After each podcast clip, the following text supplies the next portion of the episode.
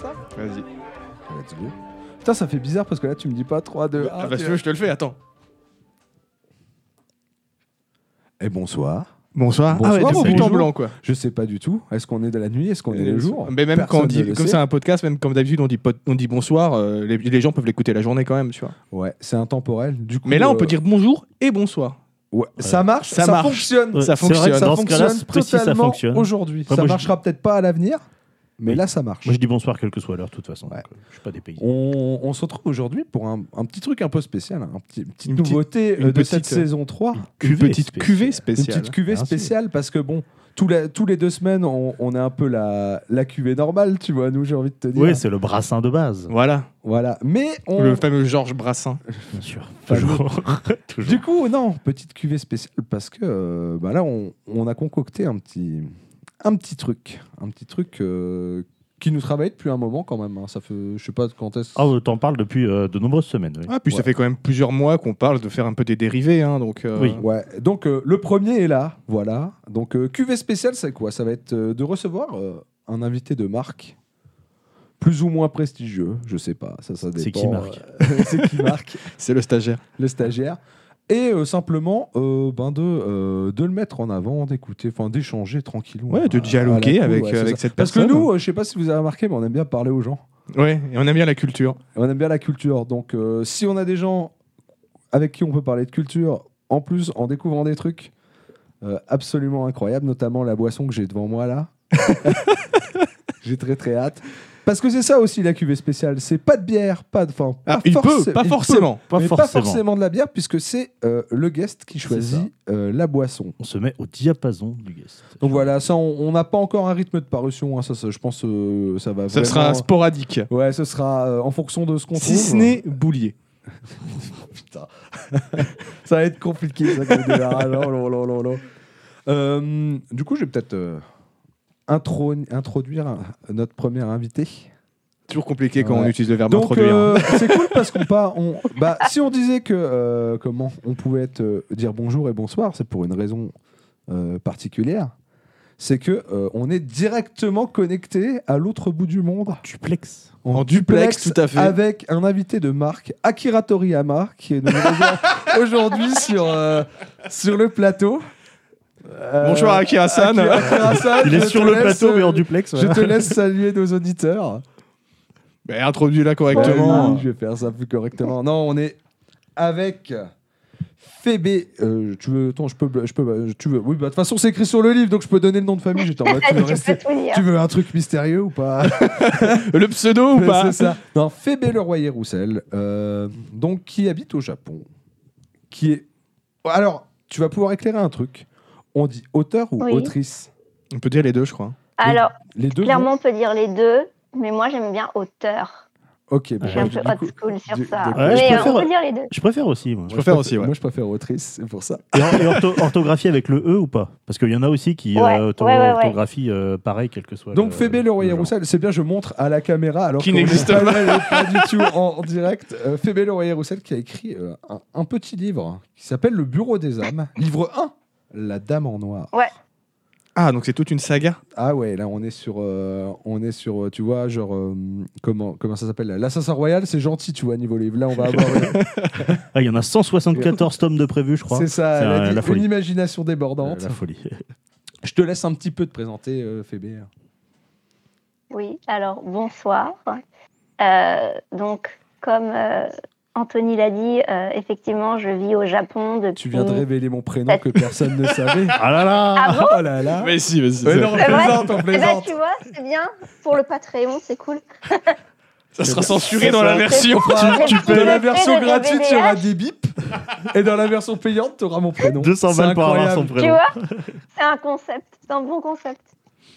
Euh, donc, euh, du coup, je vis au Japon depuis 7 ans et demi.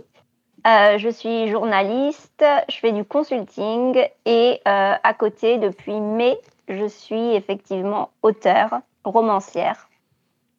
Et Ah, euh, donc, euh, j'ai écrit euh, le premier tome d'une saga qui s'intitule Le Bureau des âmes. Et c'est un thriller fantastique qui n'a absolument rien à voir avec le Japon. Donc voilà pour la C'est assez récent, du coup, en fait. Ah ouais, euh, c'est. Euh, Bah, c'est- Ah ouais, ça a hein. même pas un an, quoi. Ça a même pas un an. Mais ouais, c'est ça, des BDH, on Enfin, colle, on non, colle à ça, l'actu. ça a six mois, quoi. Alors ma question À c'est, enfin ça a pas un an en termes de, de, de c'est devenu concret, mais en termes d'écriture, ça, t'as mis, t'as mis un an, t'as mis quoi? Une semaine, que- une semaine pour euh, écrire 600 Vite pages. euh, comme Ouais, à ça, peu près, hein. une semaine et demie quand J'ai même. mis, deux, j'ai mis deux jours avec le décalage horaire, c'était assez simple. Euh, non, j'ai mis euh, deux ans à peu près. On va pas se mentir, les six premiers mois, j'ai pas fait grand chose, grand chose. ah, c'est le temps de Donc démarrer. euh, ouais. un an, voilà, c'est ça. Donc un an et demi à fond et six mois un petit peu chaotique au début, mais du coup deux ans. Voilà. Ok, ok. Et alors, euh, avant, de, avant de parler plus en détail ben, de, de, de, de ton livre et en même temps de, d'un peu de tout et rien, bon, parce que Bah, on de, de- ce que rien. tu as de, de ce Ouais. que tu as fait dessus. Ouais, hein. Tu vas devoir te soumettre ben, à notre tradition un peu, à Est-ce notre qu'on- tradition berrière. Déjà, Ok, on garde le, le résumé du livre pour après, du coup? Ouais, on, Oui. va, on va résumer juste après. Donc, euh, ben, comment que, que ça va, Fébé? On fait pas la boisson d'abord. Et bah ça va bien. twist. Ah, on fait la boisson Non, avant. on twist. On Alors- twist. C'est une cuvée spéciale. Ah, ah, là, je, je, m'y- attendais pas. Je m'y attendais pas. Il m'a, il, il m'a, il m'a feinté. Alors dé- déjà, je tiens à me dédouaner. La boisson, euh, je ne sais pas ce qu'ils vont boire, donc si c'est dégueulasse, c'est pas ma faute. Ah, tout de suite, ça, re- ah, ça rejette la faute Eh, sur on nous, a quoi. suivi les instructions, nous. hein. Ah, elle m'a donné des instructions claires, Ah, je les ai écoutées. Close et neuf. Donc, du coup, ouais, comment que, que ça va? Ok. Alors, ça va bien. J'ai même préparé un, un petit truc, un petit cahier. Donc, euh, et euh, j'ai donné un titre à mon comment que que ça va. Putain, elle est On plus sent, on sent que c'est une auteure. Elle hein. est plus préparée que nous. dire. Journaliste, on journaliste. comprend que je suis auteur, effectivement. Donc, j'ai appelé ça des cibles et des vices. D'accord. D'accord. Ça m'intrigue. Tout un programme. Alors, Ça m'intrigue. Tout un programme. Non, en fait, ça c'est court. Donc la première partie, c'est la partie cool, c'est euh, les cibles.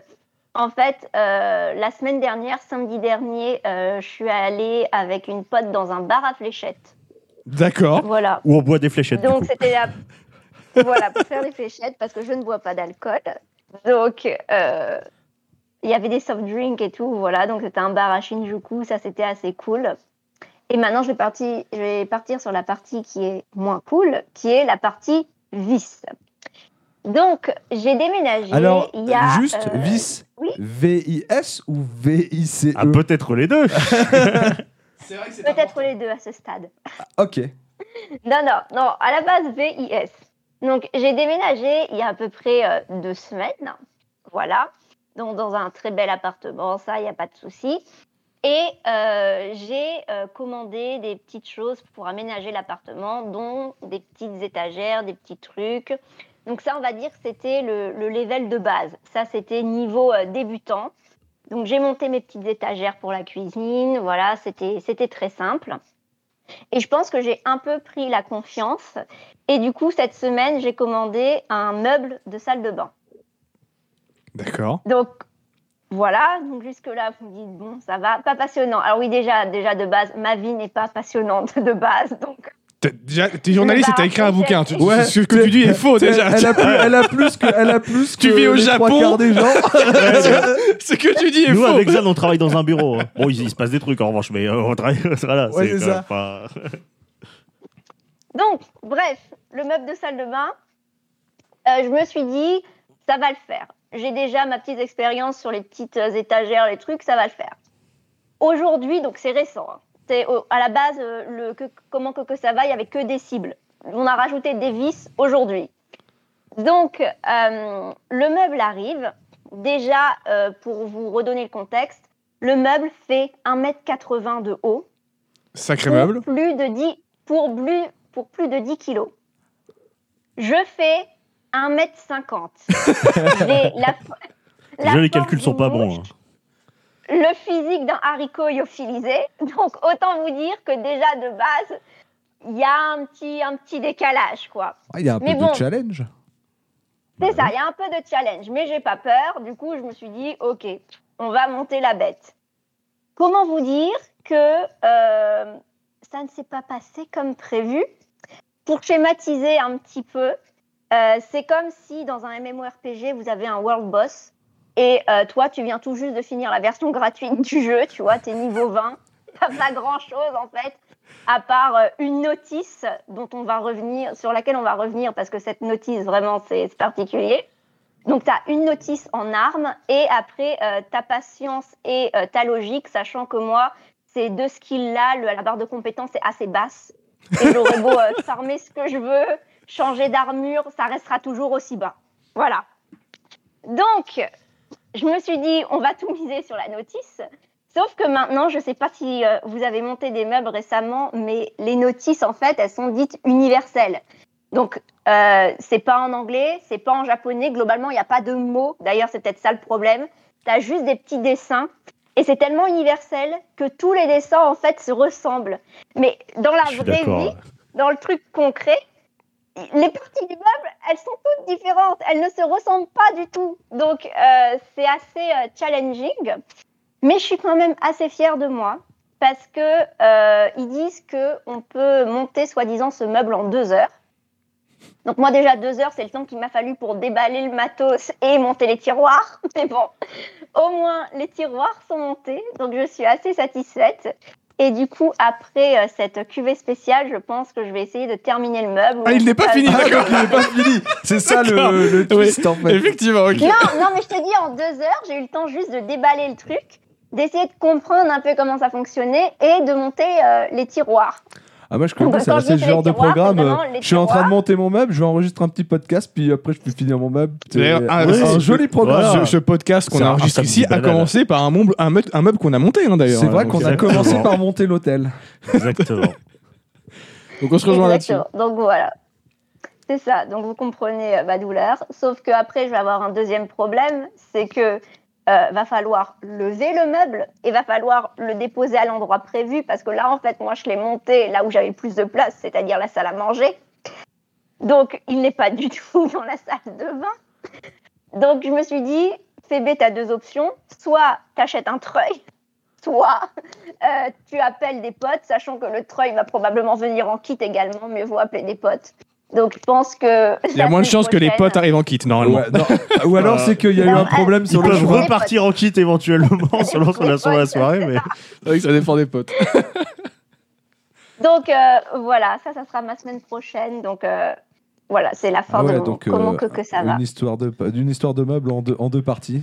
C'est ça. deux volumes. Il faudra qu'on fasse du coup une deuxième interview pour savoir qu'est-ce qui est devenu de ce meuble. Qu'est-ce qui est devenu, tu vois Oui, parce que là, a nos, vous, millions vous de. prendrai une photo, vous la mettrez sur les réseaux. Ah bah parfait. Ah, Ah, parfait. nickel. Parfait, Parce que là, nos millions d'auditeurs vont nous poser la question. Ah Qu'en ouais, est-il ouais, du, je- Qu'en de est-il du meuble Ouais, Bien sûr. Qu'en est-il du meuble Mais qu'en est-il aussi euh, Parce que moi j'ai un peu la gorge sèche. C'est vrai que j'ai un petit peu la gorge sèche aussi. Ouais, j'ai Toujours. besoin un peu de, de boire. Et donc, euh, ben, pour cette cuvée spéciale, euh, on, on est un petit peu. on- comment on, On a laisse suivi un les peu- instructions. On laisse un peu bosser les autres. Ouais. Tu On vois. demande du coup aux on guests. demande un peu aux guests euh, qu'est-ce qu'ils aiment boire et leurs recommandations euh, en termes de boissons. Et euh, ben, nous, on essaye de se fournir au mieux. Au mieux, on Au fait mieux. avec. J'insiste Voilà. sur le au mieux. C'est important. Parce que du coup, alors attends, parce que du coup, je vais devoir reprendre la, euh, la dénomination de boisson qu'on m'a qu'on m'a envoyée. hein, et du pour, pour voir à quel point euh, j'ai réussi à faire un truc qui match aussi bien. Ouais, je pense qu'on est à peu près à 95% de, de, de correspondance. De correspondance. Au- au- Donc, bas mot. euh, donc Phébé, euh, elle m'a recommandé du thé. Du thé, C'est ouais. une grande buveuse de thé. Euh, Mhm. D'ailleurs, j'étais pas prêt. J'ai jamais vu quelqu'un parler avec autant de passion de thé. C'était incroyable. Mais il faut des passionnés pour chaque boisson. Mais exactement. Et donc, elle m'a euh, recommandé euh, plusieurs choses. Donc, euh, du thé vert. Ça tombe bien. Si tu regardes mon petit cal, C'est du thé vert. c'est du, thé vert. Je suis plus thé noir généralement, moi, mais j'aime bien le thé vert aussi. C'est du thé vert. Je suis plus tes verres. Ensuite, elle m'a elle m'a proposé plein d'autres choses parce qu'elle m'a proposé du thé vert d'une marque un peu spécifique. Euh, vu que je l'ai pas là, je la citerai pas. Tant pis pour eux. Oh là là. Et, Ah si, c'est euh, quand même la recommandation de base. Tu peux quand même, C'est vrai, c'est vrai, quand même oui. le dire. Oui, acheter du thé vert euh, yogi euh, super antioxydant, voilà. D'accord. C'est bien en plus, c'est antioxydant. Ouais, je sais pas. A priori, il est bon, mais bah nous, c'est pas Ouais. Exactement C'était ça. pas que du thé vert. la base. C'était un mélange de thé vert avec des racines et plein de trucs. Bon, là, dites comme ça, ça vend pas du rêve, mais je vous assure que c'est bon. Bah si, il y a plein de, de- de racines qui sont bonnes. Bah bien sûr. J'ai déjà goûté des infusions de champignons aussi, c'est vachement bon. Ah ouais Ouais. Hmm, à voir. Ouais, Mais, euh, après, coup, te connaissant, je sais pas trop quel champion Non, c'était. ça n'est rien d'hallucinogène. Et du coup, donc, elle- ce qui est bien, c'est qu'elle m'a donné plein de choix. Tu vois, elle m'a Ah dit, oui, si tu trouves oui. pas ça, parce que euh, vous en France, avec vos, avec vos rêves de gaijin, là, c'est bon, tu vois, les étrangers, hein, Euh, euh, Ah, donc, c'est c'est pas c'est vraiment ça le- l'antioxydant. C'est dans ça le l'antioxydant, let's go. Après, c'est vrai que c'est pas vraiment le pays du thé, la France.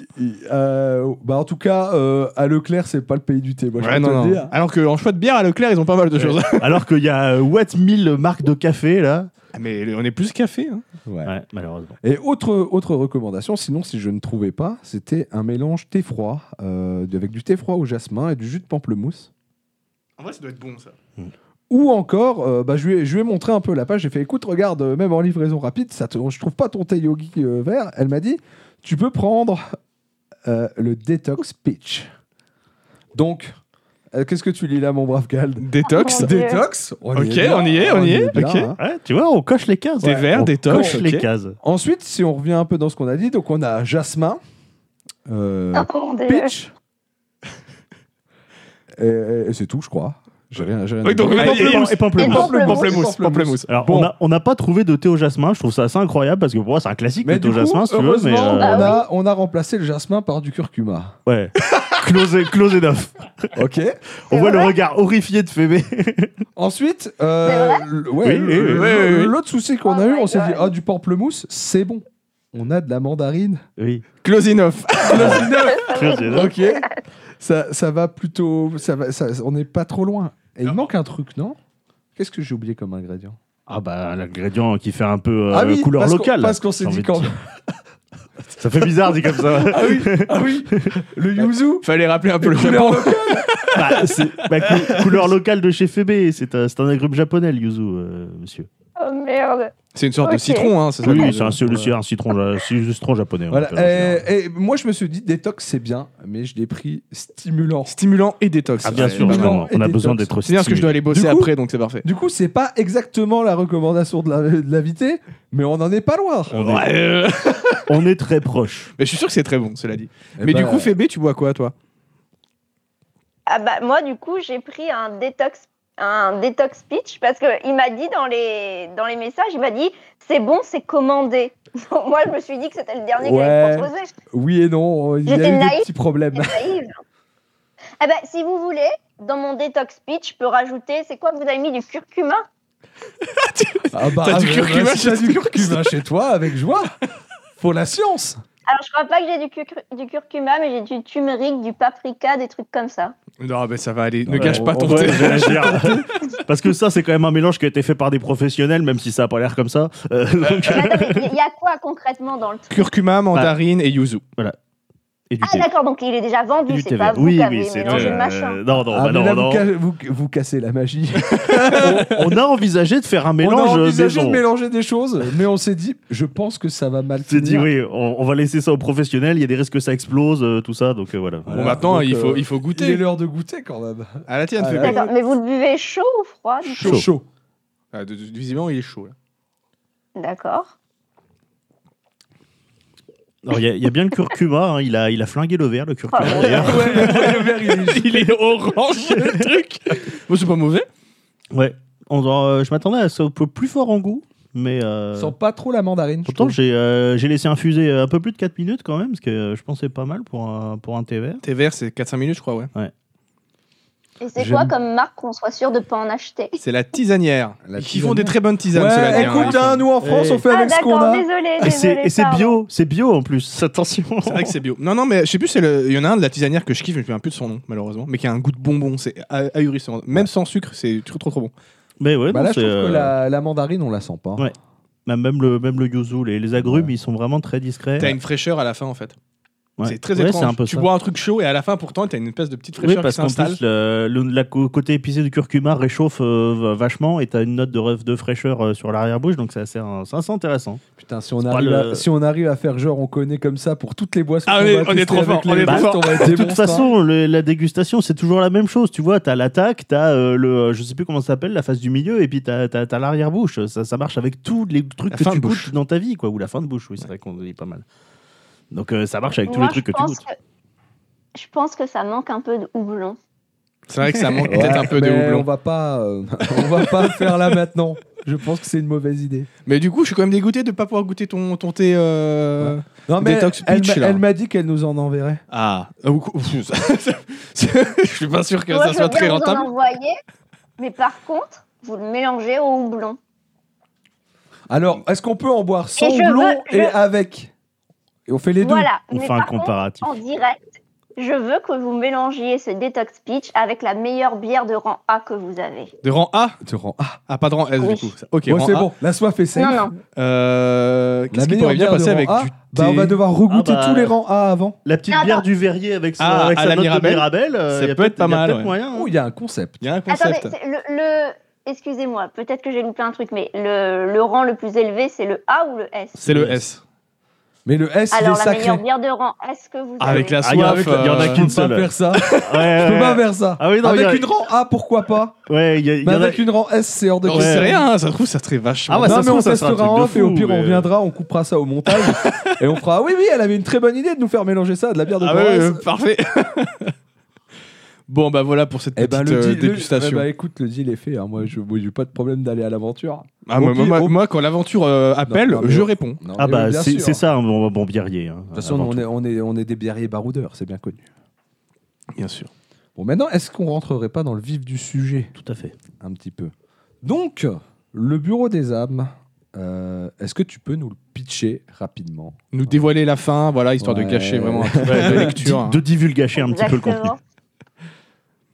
Donc, euh, le Bureau des âmes, on va suivre les aventures de Mathieu Bonner, qui est lieutenant à la brigade criminelle de Paris, et qui va enquêter sur l'affaire des foudroyés. Donc, qu'est-ce que l'affaire des foudroyés? Euh, C'est une série de meurtres qui touche la capitale française et euh, dont les corps, en fait, sont retrouvés sans vie. Mais il n'y a aucune, aucune trace de lutte, il n'y a pas de sang, il n'y a aucune empreinte, rien. C'est comme si la mort elle-même avait fauché ses corps. Et euh, l'ami Mathieu a perdu son coéquipier euh, quelque temps avant euh, les événements euh, qui se passent dans, dans ce livre. Et donc, il est un petit peu, un peu beaucoup même en dépression. Et le soir où il a perdu son ami, il a été aussi touché par balle, donc il a fait de, l'hôpital et, et il a eu beaucoup de médicaments. Et est-ce l'effet des médicaments ou est-ce autre chose? Mais il commence à voir des choses que euh, les autres gens ne voient pas forcément. Et son enquête va le mener au célèbre cimetière du Père Lachaise, où il va rencontrer Prudence Lacroix, qui est euh, une des quatre faucheuses dames de la région Île-de-France. Et ensemble, ils vont étudier du coup sur, euh, sur cette affaire. Voilà. D'accord. Alors, toi, tu avais lu le résumé quand même euh, mon, mon Ouais, j'avais lu un peu le, le- le résumé. Donc, euh, roman policier, thriller et euh, en même temps un petit peu fantastique ou surnaturel, visiblement. C'est ça. Exactement. Ou pas, C'est parce que ça se trouve, c'est effectivement juste le mec qui est chuté aux médicaments, je sais pas. Ouais.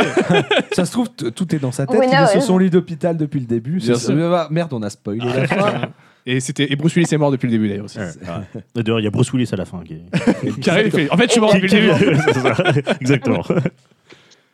Donc, euh, ben, merci pour le pitch. Moi, je vais donner un peu. Moi, ce qui est vraiment cool déjà, c'est euh, ben, comme elle l'a décrit, tu vois, dans son pitch, c'est que tu t'attends vraiment au début quand tu lis à un truc un peu. Ben, tu vois, pas, pas de surnaturel. Pas Ça de... commence de manière assez réaliste. Ouais, c'est ça. Bah, sur, sur le début, après, c'est vrai que la quatrième de couverture, elle tease un peu les, les éléments, euh, Ouais, les éléments moi, moi, je lis surnaturels. pas les quatrièmes de couverture. Ah, moi, je lis toujours les Mais elle te met le doute, tu vois. Tu sais de pas si ça va vraiment ouais. être surnaturel ou si c'est juste de la psychose, par C'est-à-dire, Ce qui, exemple. ce qui est marrant, c'est que moi, je m'attendais plus à une ambiance peut-être un peu victorienne, etc. Alors, c'est parce que l'ambiance, euh, comment, euh, enquête Paris et les foudroyés, ça m'a tout de suite fait penser à Vidocq. Donc, euh, je Ah, avec, avec le coup de la faucheuse et tout, je m'attendais vraiment plus à une ambiance dans Ok. ces là Et quand je me suis rendu compte que c'était contemporain, ça se passe en 2018, je crois, l'intrigue, euh, bah ouais, tu sais, tout de suite, j'étais un- j'étais un peu étonné. Quoi. Et c'est vrai que ça commence euh, très, très réaliste. J'ai cru que tu allais embrayer. Du coup, Non, bah non, non. non, mais ok. Non, parce que je t'ai un peu coupé dans ton Ouais. fil, donc je voulais que tu reprennes. mais- Non, non, professionnel, non, mais c'est vrai que euh, tu commences, tu es en mode Ah, c'est c'est- c'est sympa, quoi. Enfin, on va suivre une enquête policière. Et puis, en fait, tu prends un petit coup, tu sais, où t'es. En plus, je me, je me souviens, je fais Hmm Je fais Ouais, attends, ça, c'est plus, très na- c'est plus très, très naturel, cette histoire-là. Et, Fais euh, gaffe, hein, les gens qui disent c'est pas naturel, généralement, c'est pas des bons gens. Oui.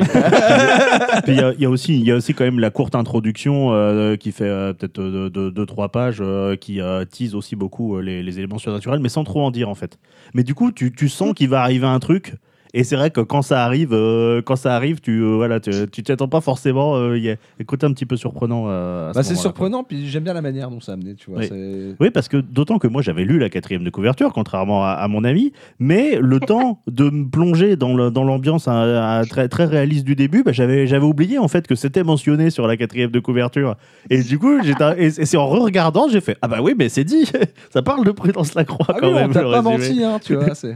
Mais t'as arrivé à faire oublier un petit peu cet aspect-là en, en posant ouais, cette, cette ambiance euh, quand même pas mal réaliste du début. quoi. Ouais, et euh, bah, du coup, on a pas mal échangé avec, euh, avec Pédo, donc qui est en train de le, de le lire. Là, je crois que tu as fait quoi? Tu as fait euh, 200 pages, Je suis 300 au pages? milieu de la partie 3. après. Parce que le, le bouquin fait combien de pages à peu près du coup euh? Parce que c'est quand même un sacré bouquin. hein, 600. euh, Alors, 600 et ouais, on mettra la photo, hein, de toute façon, euh, sur les réseaux, etc. Mais euh, on est sur un beau format. Ouais, ouais, J'aime c'est un, beaucoup, c'est un, un- un beau format. Je trouve qu'il hein, a- ouais. qu'il a une belle finition en termes de pages. Ouais, c'est un bel objet. Le, euh, le- le grammage du papier, c'est un truc de bâtard. Il est épais comme je sais pas quoi. C'est très agréable euh, à lire. Ça va, c'est cool, merci. Ouais, et donc, euh, ouais, il t'est arrivé à peu près à 200-300 pages. Ouais, je suis à Et, 210 pages. ouais. à peu près. Et c'est un La truc. qu'on- moitié, quoi. Ouais, à- ouais, quasiment là, de ce que je vois Bachelor, il un est bon tiers, ouais. Ouais, c'est ça. C'est ça. euh, c'est vrai qu'on a pas mal échangé, euh, notamment un peu sur l'écriture aussi. euh, la façon dont c'est fait, parce que moi j'avais j'avais dit un truc à Pédo que c'était que je, en fait, et qui en fait qui évolue vachement vite hein, dans le livre, c'est que moi euh, quand j'ai commencé à lire ce livre, je me suis dit ah c'est, euh, je retrouve, tu sais, j'arrivais, tu sais, j'avais l'impression par moment d'être un peu en cours de français où euh, je voyais les figures de style, les C'est très comme ça. scolaire, quoi. Ouais, tu sais, un peu académique. Et en fait, dans un premier temps, je me suis dit, ah, c'est un côté académique. Et en fait, en reparlant avec Pédo, je me suis dit, ouais, mais j'ai jamais lu de truc comme ça, en fait. Donc, en fait, ça veut pas être académique si j'en ai pas lu, tu vois, oui, c'est pas puis- possible. Et puis, euh, on aura l'o- l'o- l'occasion d'en reparler après, mais je trouve au niveau du style, euh, je trouve justement pas que ce soit classique en fait. Non, c'est pas classique. Et en fait, je trouve que plus tu avances, plus euh, ben, tu vois la patte de Fébé, en fait. Euh, Son style. Plus moi, je la suis depuis, depuis euh, plus longtemps, bon, de coup, que, que son livre, où avant, elle, elle tenait un blog, etc. Ben, j'ai retrouvé, il y a des moments, je- j'ai retrouvé les- le style d'écriture qu'elle avait déjà, tu vois. C'est mon fil qui fait ce Oui, bruit. c'est ton fil. Attends, je le fais passer. Putain, je vais me faire casser c'est gueule. intéressant, du coup, je vais rebondir un peu sur ça, mais c'est intéressant que vous parliez justement de l'évolution de l'écriture. C'est parce que entre le, bah, le début et la fin, il s'est passé deux ans quand même. Donc il y a eu ça aussi. Ouais, donc ça- euh, c'est vrai que ça a dû Oui, ça ouais, jouer ça a eu le sur d'évoluer un ton, peu. ta façon Oui, d'écrire. tu as hein. dû grandir toi-même euh, au fur et à mesure de la rédaction du, euh, du livre, quoi, et puis affiner ton style. Quoi. C'est Mais- c'est ça, exactement. Mais ouais, du coup, je trouve qu'on trouve. J'avais un- une sensation un peu généraliste au début. Et en fait, au bout d'un moment, je fais ouais, c'est bon. Là, il y a le, il y a la patte. Il y a peut-être le côté en fait que, quand- au- au- à force que tu écris, je sais pas, c'est peut-être comme ça que tu, tu le ressenti- tu, tu l'as ressenti, mais à force que tu l'écris, tu t'appropries de plus en plus cette œuvre qui est, encore- qui est en train de, de- de- de naître, et donc du coup, tu peut-être plus, as peut-être plus de confiance en toi, et donc du coup, tu mets encore plus ta patte. Je sais pas comment, comment tu l'as ressenti, si c'était Euh, inconscient ou pas. Je pense que c'était pas vraiment conscient, c'est juste, euh, t'es habitué à, à partir d'un moment, t'es habitué à écrire ce que t'écris. Et euh, je l'ai vraiment ressenti en fait, bah là, en écrivant le tome 2. Euh, le tome 2, c'est aussi en, en six parties, parce que mon, mon livre est construit en six parties. Et euh, j'en suis à la moitié de la troisième partie. Donc euh, j'arrive presque à la moitié du livre. Et j'ai eu du mal à m'y remettre parce que entre la fin du tome 1 et le début du tome 2, j'avais fait une pause de un mois et demi à peu près. Et euh, ça a été vraiment très difficile de se remettre à, à écrire comme j'ai écrit, euh, comme j'ai écrit le premier tome en fait. Et euh, je pense que c'est vraiment une histoire de, bah, vous, faut vous mettre dans la lecture, mais moi, faut me mettre dans l'écriture aussi. Oui. D'accord. Et un mois et demi de pause, c'est pas beaucoup. Ouais, hein. c'est pas ça, c'est pour ça me paraît pas- pas beaucoup, mais. Non, c'est pas, beaucoup parce que j'ai pas envie en fait que la saga elle, elle mette trop de temps. J'ai pas envie que, bah, déjà pour moi, j'ai pas envie de passer euh, 10 ans sur une saga. Et ensuite, euh, j'ai pas envie que les livres sortent avec trop de trop d'écart. Trop d'écart, J'aimerais euh, respecter deux ans entre les livres. Pas, Ok, pas alors plus. euh, on va appeler euh, JRR Martin. Est-ce que tu peux lui dire ça, s'il te plaît? Expliquer qu'à un moment, ce serait bien de finir. Là là.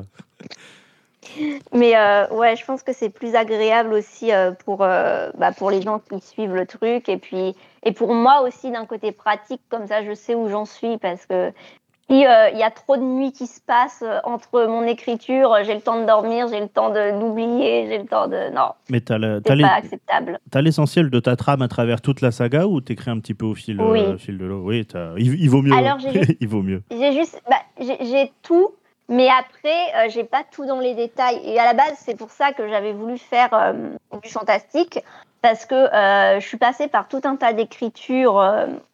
Bah dans, je veux dire dans ma vie, j'ai que je viens d'avoir 30 ans, donc j'ai pas non plus une longue, euh, une longue vie, mais euh, je suis passée par tout un, tout un, ouais, tout un panel d'écritures différentes. J'ai eu l'écriture académique, bah, quand j'avais fait mes recherches de master sur les hamas, les plongeuses euh, japonaises. J'avais eu bah, l'écriture journalistique, l'écriture de blog. J'avais fait un moment de la rédaction web qui est encore différent de l'écriture de blog et qui est encore différent de l'écriture journalistique. Euh, et je voulais faire quelque chose de totalement différent pour me laisser justement plus de liberté parce qu'en fait, toutes ces formes d'écriture-là sont assez codifiées. Elles ont toutes des règles, elles ont toutes des trucs très, très carrés qu'il faut respecter. Et je voulais quelque chose de plus libre dans ma manière d'écrire parce que j'aime écrire. Et c'est pour ça d'ailleurs que j'ai fait du roman. Et puis après, bah, j'aime le fantastique, donc euh, j'ai fait, du fantastique. Mais euh, du coup, j'essaie quand même de respecter une part de liberté dans ma manière d'écrire. Donc oui, j'ai une trame, heureusement. sinon, sinon, ça serait compliqué. Mais euh, bah, je me laisse quand même des petits, euh, des, des, petits blancs. Par exemple, j'ai un point 1, j'ai un point B, mais j'ai pas euh, une ligne directe qui va aller de A à B. Je, me laisse voir au fil de l'écriture comment je peux amener ça. Oui, Tu bien te sûr. permets de faire des petits détours euh, si jamais tu as une idée qui te vient euh, sur l'instant quand tu es en train d'écrire. Ok. Et du coup, rapport à ce que disait Exactement. Zan au niveau du style, je pense qu'effectivement, tu as, un peu ce processus de, de- de libération euh, artistique dans, dans la, dans la manière dont tu écris. Et qu'effectivement, le début est peut-être un petit peu trop euh, matrixé par euh, bah, tout- tout- toutes ces Mm. années à passer à décrire dans des styles, comme tu disais, assez codifiés. Et euh, qu'il t'a peut-être fallu un peu de temps pour pouvoir te, te- te libérer de, bah, de, de, de- de ce cadre-là, essayer de le dépasser. Je pense qu'il y a peut-être un peu Non, ça. mais du coup, je trouve que c'est intéressant ce qu'elle dit parce que du coup, ça explique pourquoi ben, je trouve que on, on va, on voyage pas mal sur les intrigues secondaires, les personnages secondaires, on apprend plein de choses. En fait, si tu me dis en effet que tu avais laissé ces blancs et que tu les as remplis au fur et à mesure, ça explique pourquoi ben, on, a, on a vraiment un truc assez étendu à ce niveau-là. euh. Mais les intrigues secondaires, elles, en fait, elles étaient déjà prévues. Donc, c'est pas. euh, c'est pas tout, c'est pas tout, tout inventé. Non. ouais. La En fait, la manière dont c'est écrit, c'est euh, instantané. C'est Oui, quand oui, j'écris, je l'écris comme ça. Mais les intrigues, elles, elles sont déjà depuis le début parce que chaque intrigue secondaire sert en fait à l'intrigue principale. Oui, oui, bah après, c'était surtout, je parlais en termes d'écriture, hein, oui, parce que je me doute bien que Oui. tu as un plan quand même euh, plutôt, plutôt bien rodé dans, dans ta tête. Et du coup, quel, enfin, quel a été le déclic? Tu t'es dit, ça y est, je veux devenir auteur. Ouais, quoi. parce que quand, quand même, quand t'enchaînes comme ça, euh, bah, que des, enfin, des métiers qui sont littéralement dans l'écriture, là, tu peux pas être plus. euh, Oui, parce que ça. on- Comment on en arrive la- à un moment en faisant j'ai envie de faire un livre Oui, c'est ça, parce que je comprends la Faire démarche. roman. Je comprends Un la dé- roman, ouais. T'as as bien dit que tu voulais plus de liberté, etc. Mais est-ce qu'il y a eu un déclic, un événement en particulier, un basculement qui a dit ah, ça y est, ça y est, je me lance, je veux être auteur? Non, il n'y a pas eu vraiment de basculement, il n'y a pas eu un point précis. Je pense que c'est plus au niveau de, du temps, en fait. Ça faisait déjà un moment que j'y pensais. Et un moment, je me suis dit, bah, voilà, faut se lancer. Je me suis lancée, j'avais quel âge? Euh, Attendez, je viens d'en avoir 30. Donc, j'en avais 27 quand j'ai commencé. Voilà. Donc, euh, je me suis dit, à un moment, faut, faut le faire parce que sinon, je le ferai jamais. Et euh, il n'y a jamais vraiment de bon timing, je pense, pour commencer à écrire un livre ou pour commencer à faire un projet. Donc, euh, à un moment, faut, faut juste, euh, faut juste y aller, quoi.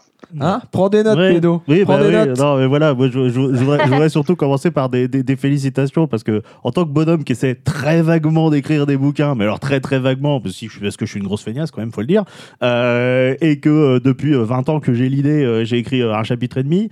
euh, donc voilà, je, c'est, euh, je pense qu'il faut, faut, faut se rendre compte qu'écrire un bouquin, c'est pas, euh, enfin, c'est, une certaine di- discipline, euh, bah, de, de pouvoir garder la motivation, et puis, euh, bah, euh, c'est, c'est énormément de travail, quoi. Moi, justement, c'est là-dessus que Oui, j'aimerais. alors- Attends, vas-y, vas-y. Ah, non, vas-y, vas-y, en parlant de ça, euh, c'est quoi ta méthodologie en fait de, de travail? Est-ce que tu et des heures Comment de tu restes motivé? Ouais, est-ce que tu disais Oui, euh, OK là à juste- 14h j'y vais ou euh, Justement, j'aimerais rebondir sur ça quand Pédo dit euh, que c'est énormément de discipline, c'est vrai. C'est-à-dire que si euh, tu commences. En fait, il y a tellement de gens qui commencent à écrire, mais il y en a tellement peu qui finissent. Et c'est pas une question de motivation. Parce que la motivation, on l'a tous. Dès que tu commences à écrire quelque chose, potentiellement, c'est que tu es motivé pour le sortir, ton bouquin. Ce qui va faire la différence, c'est la discipline. Clairement, c'est la discipline. Et euh, donc, moi, en fait, je, me mets à la base, et c'est peut-être pour ça aussi que j'ai mis six mois à écrire le- les premiers chapitres, c'est que euh, j'étais peut-être trop disciplinée. Je me disais, chaque jour, faut que euh, j'écrive au moins ça, ça, ça. Et en fait, c'est pas du tout, enfin pour moi, ce n'est pas la bonne méthode. Après, chaque personne est différente. Pour moi, non. Pour moi, la bonne méthode, c'est en une semaine, il faut que j'ai écrit un chapitre. Tu te démerdes comme tu veux. Tu fais avec tous les articles qui te tombent en même temps. Tu te fais avec le consulting. Tu fais avec euh, tout. Mais en une semaine, il faut que tu écrit un chapitre. Sachant que moi, euh, je me, je m'y prends à trois fois pour écrire un chapitre. J'écris une moitié, une deuxième moitié et après la relecture. Voilà. Ah. Oui, parce que Mais du coup, on n'a pas. Attends, je vais me permettre de préciser, mais on n'a pas Mhm. précisé, mais elle écrit en plus de son boulot. Oui, oui, c'est pas ton métier principal. C'est pas ton du coup, métier ouais. principal. Non, malheureusement. Bah là, du coup, j'ai trois. Non, mais grâce à DBDH, et- bientôt. bien sûr, bien sûr. Avec Merci. nos millions de, de- de followers. euh. Mais oui, enfin, c'est du coup pendant deux ans, j'ai eu euh, une cadence qui était très très compliquée. Euh, et là, euh, bah, j'ai de nouveau une cadence qui est très difficile à suivre. Enfin, on va pas sortir les violons ni rien, mais en gros, de 6h30 euh, du matin, de 6h30 à 13h, j'ai du consulting. Je mange. L'après-midi, j'écris mes articles. Si j'ai pas d'article à écrire, je vais bosser sur le livre et ensuite de 19h à 21h, je refais du consulting.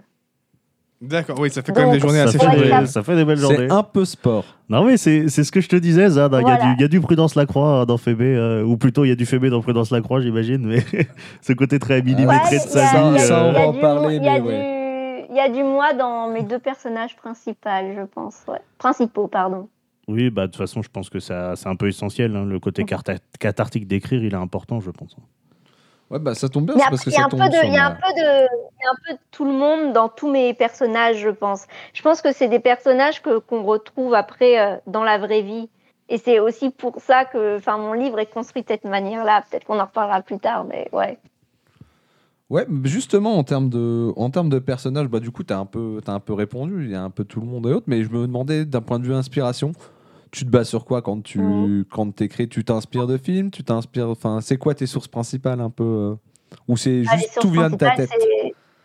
c'est- la vie quotidienne. Pour ce qui est des personnages, pour, pour ce qui est des caractères, des situations, c'est la vie quotidienne. Euh, on dit que chaque personne est différente, c'est vrai, mais quand tu vois, il y a des patterns en fait. Tu mets les- plein de personnes différentes dans une situation, face à une situation, face à un problème, va pas y avoir 10 000 manières d'agir, va y avoir peut-être 4-5 manières, et les gens après vont, bah voilà, il y a vraiment des, des patterns en fait. Mm. Et euh, mes personnages, c'est c'est un peu ça. Donc euh, les personnages principaux, enfin tous mes personnages ont quand même une, une personnalité qui, qui s'étoffe, qui évolue et qui va évoluer après au fil de la saga. Mais ils partent avec des caractéristiques de base. Mais même si, voilà, Prudence et Mathieu, euh, c'est deux parties de ma personnalité, c'est des, ça peut être des gens qu'on rencontre un peu partout. On connaît tous quelqu'un qui est très carré dans son travail, qui est très stressé, qui est très voilà. On connaît tous quelqu'un qui va euh, être sensible, qui va euh, être à l'écoute des gens. Enfin, après, c'est pas des trucs qui sont tombés du ciel. Tu as juste à regarder comment les gens évoluent en société et tu retrouves un peu tout ça. Pareil pour les personnages secondaires, quoi. Oui. Après, Bah, c'est pas une personne du coup qui m'in- qui m'inspire, c'est plein de personnes, c'est tout un mix. Moi, ce qui, ce qui m'a frappé, en fait, c'est justement le soin euh, que je trouve apporté aux, personnages euh, secondaires, euh, même certains qui ont pas, qui, qui ont même pas de, de ligne de dialogue. Je pense notamment aux victimes du foudroyer, auxquelles tu as pris la peine d'inventer un nom et puis un petit bout de vie, etc. Et à chaque Oui, personnage oui, qu'on croise, si insignifiant soit son rôle, il y a toujours une caractérisation qui est simple, une caractérisation, Ouais. il y a toujours un nom et euh, il y a tout, bah, parfois un, Ouais. petit, un petit morceau de, de backstory. Et c'est- important pour toi de vraiment euh, caractériser les personnages, enfin euh, tous- tous les personnages qui sont mis en scène Oui, c'est très important, mais je peux pas en dire plus parce que là, c'est un énorme spoil. Oh Ah, mais- Ok, c'est pas, c'est pas au hasard. inspe- inspecteur pédo. A- Ok. Non, non, mais c'est très, très, très important, oui. Oui, parce que bah, moi, évidemment, j'étais là en mode si j'avais écrit, euh, je me serais pas emmerdé à trouver un nom. Surtout que trouver un nom, c'est Non, la, non, c'est la tannée non. pour beaucoup de monde de trouver des noms. Et je me serais pas emmerdé à trouver des noms à toutes les victimes, tu mais vois. Mais d'ailleurs, tous les noms, et ça, je pense j'avais écrit un petit truc parce que sur mon site, donc j'ai ma partie euh, blog que j'ai laissée, mais que je ne tiens plus depuis des années. J'ai ma partie journaliste et euh, j'ai une partie dédiée donc aux, livres, etc., où euh, je, donne des, petits, comment dire, des petits trucs en plus par rapport aux livres, voilà. Et je crois que j'avais fait un article, un petit truc sur les noms, et en fait, que ça soit chaque numéro qu'il y a dans le, dans le livre, chaque numéro, chaque nom de rue, chaque euh, nom ou prénom de personnage, il y a un sens quelque part. Oh. Ah oui, parce Ok. que, oui, parce que j'ai remarqué que tu, citais très souvent les, les noms de rue, etc., même quand ça avait euh, Oui. pas nécessairement d'importance dans la scène en elle-même. Non, Je pensais que c'était pour de la caractérisation, enfin pour euh, qu'on qu'on retrouve. Parce qu'en fait, tu as, cette capacité que euh, trop peu d'auteurs ont, euh, d'après moi, euh, d'arriver à planter un décor et une ambiance avec finalement assez peu de mots. Quoi. Bah, preuve en est qu'il n'y a pas besoin d'avoir Merci. euh, 150 pages de description pour décrire un truc. Ouais, Voilà. hein Ah, t'entends, Zola? T'entends Zola? Euh, mais euh, du coup, euh, je me suis dit, bon, bah, elle utilise le cadre connu de, de Paris pour citer des noms de rue, pour, euh, Ouais. pour Moi, caractériser je- j'ai l'ambiance. même été un peu plus loin. Je me suis dit aussi, ben, vu que c'est écrit en français, Paris, tu vois, ça va parler au- quand Oui. même à une grosse partie de ce- des gens qui vont lire. Donc, ils vont facilement se représenter à partir des rues ou se dire. Ah ben euh, cet endroit-là, ils vont regarder, ils vont dire ah c'est là dans Paris, tu vois, ils vont Euh, rapidement mais, ce euh, truc-là. mais du coup, il y a une importance supérieure à Bah, ça. Bah, Ça, ça, c'est intéressant. Ça J'ai j'ai pas, moi, j'ai pas encore lu le bouquin, moi, mais euh, ça me paraît. Tu te dis effectivement, c'est quand même un, un roman policier.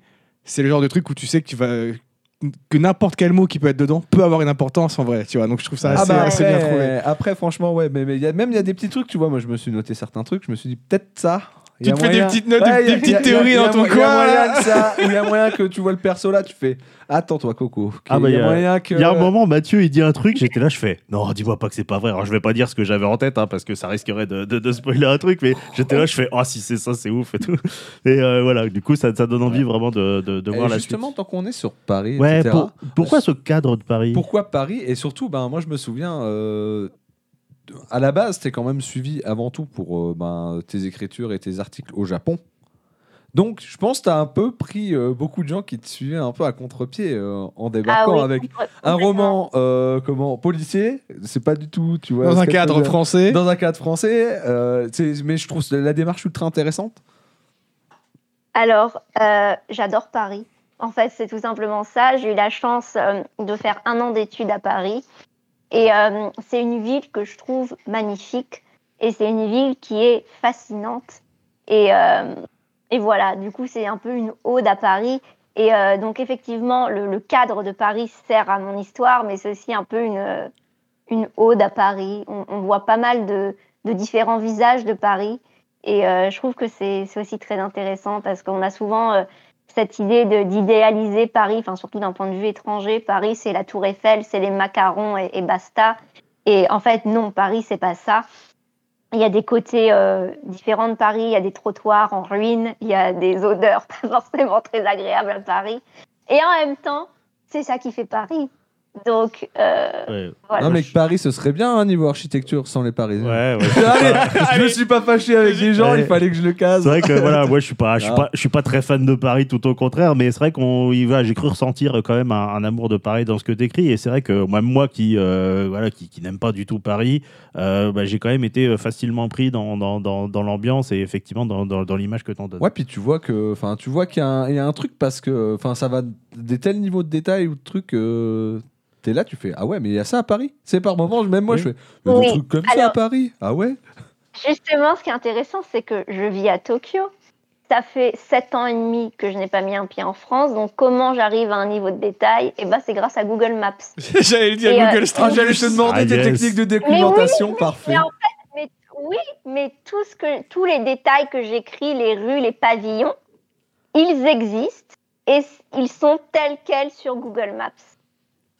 Ah c'est En fait, tu peux faire en même temps du tourisme, c'est parfait. C'est incroyable. Sais, mon c'est pas inventé. C'est-à-dire que quand je vous dis qu'à rue machin, il y a des volets violets, les, vio- les volets sont, sont vraiment, vraiment violets violets. Ah, au c'est- 12 c'est ouf, rue ça. En, machin. en vrai, c'est intéressant. Je vais aller les que- repeindre juste pour vous faire chier. Et comme l'histoire se passe en 2019, eh ben, j'ai aussi dû faire des recherches. On va parler d'un truc très simple. Euh, la météo dans le livre. C'est la météo actuelle telle qu'elle était vraiment Ah à ouais, cette ça- Genre, si tu dis le pour 19 l'an mars, c'était une journée 2019. pluvieuse, t'as été vérifié que le 19 mars, il, ple- il pleuvait. J'ai été vérifié à 10 le 19 mars, c'était une journée pluvieuse à 14h. Putain, Ouais. c'est fou. C'est fou. Mais en vrai, je trouve ça intéressant parce que pas mal, ben, pas mal de gens, tu vois, que justement, tu vois, par exemple, ces rues, c'est compli- compliqué de te les projeter dans ta tête et de créer une rue. Créer, genre, Ouais. créer une rue, enfin, c'est un processus mental, juste une rue. Hein. On parle même pas de. De créer la terre du milieu, tu vois. c'est- c'est- voilà, ah, voilà. Mais du coup, c'est un- je trouve que c'est un procédé qui, me, qui est ultra malin, tu vois, parce que ben, du coup, elle se fie sur du matériau existant et en plus, ça nourrit ben, ton texte. Ça nourrit, ça te, ça te permet de te concentrer sur d'autres choses que ben, les détails des les volets violets. Bah hop, ils sont déjà là, tu vois, t'as pas besoin Ouais. de te les imaginer. Ouais, ou c'est de sûr, les, ouais. euh, Mais c'est vrai que le, le, le bouquin n'a pas vraiment besoin qu'on précise que les volets sont, sont violets, mais c'est vrai qu'il y a tout un ensemble de, de- de petits détails dont on ne fait pas forcément attention, parce que j'ai pas fait attention à, à- à ça du tout, mais ressort en fait de tout une, vraiment une impression de, ouais, de, de- cohérence, et, euh, et euh, bah, du coup ça fait quelque chose d'assez immersif, comme j'ai dit, euh, comme j'ai dit en finalement peu de mots. Ouais. quoi. Mais du coup, ça veut dire qu'elle a un concept, c'est le roman touristique. Parce que littéralement, tout ce qu'il y a dedans, ben, c'est en même temps vrai. Du coup, euh, tu fais un peu du tourisme. Ouais, En effet, tu pourrais Mais mettre c'est vrai Google en Maps 2019. en tout C'est vrai. Je sais bah, pas à si un c'est instant encore vrai T. actuellement. Ouais, Ouais. mais euh, du Voilà, coup, c'est euh, enfin, on, par- on parlait de Zola en déconnant, mais c'est- c'était l'ambition de Zola de faire quelque chose de très ancré dans son époque et qu'il a, et qu'il a décrit, quoi. Et donc, euh, Ouais, sauf effectivement, que là, dans- c'est réussi. oui, voilà. dans- Allez Non, mais dans un style Oh totalement. tu manques de respect à Zola, tous les- frérot. Tous les fanboyos de Zola, là, ils vont nous péter Tu- la je gueule. dis pas des fanboys de Si, Zola. si, les mecs en L. Ah, c'est un, ah, c'est un très grand auteur, Zola, je dis pas, mais euh, là, t'es un fanboy quand même. quoi. Mais en fait, je trouve ça assez intéressant d'avoir pris comme cadre Paris, parce que comme tu le dis, Paris, c'est un truc qui parle, mine de rien, à tout le monde dans le monde entier, qui ont une, leur représentation très fantasmée, effectivement, de Paris, mais au moins, ils ont cette base sur laquelle partir.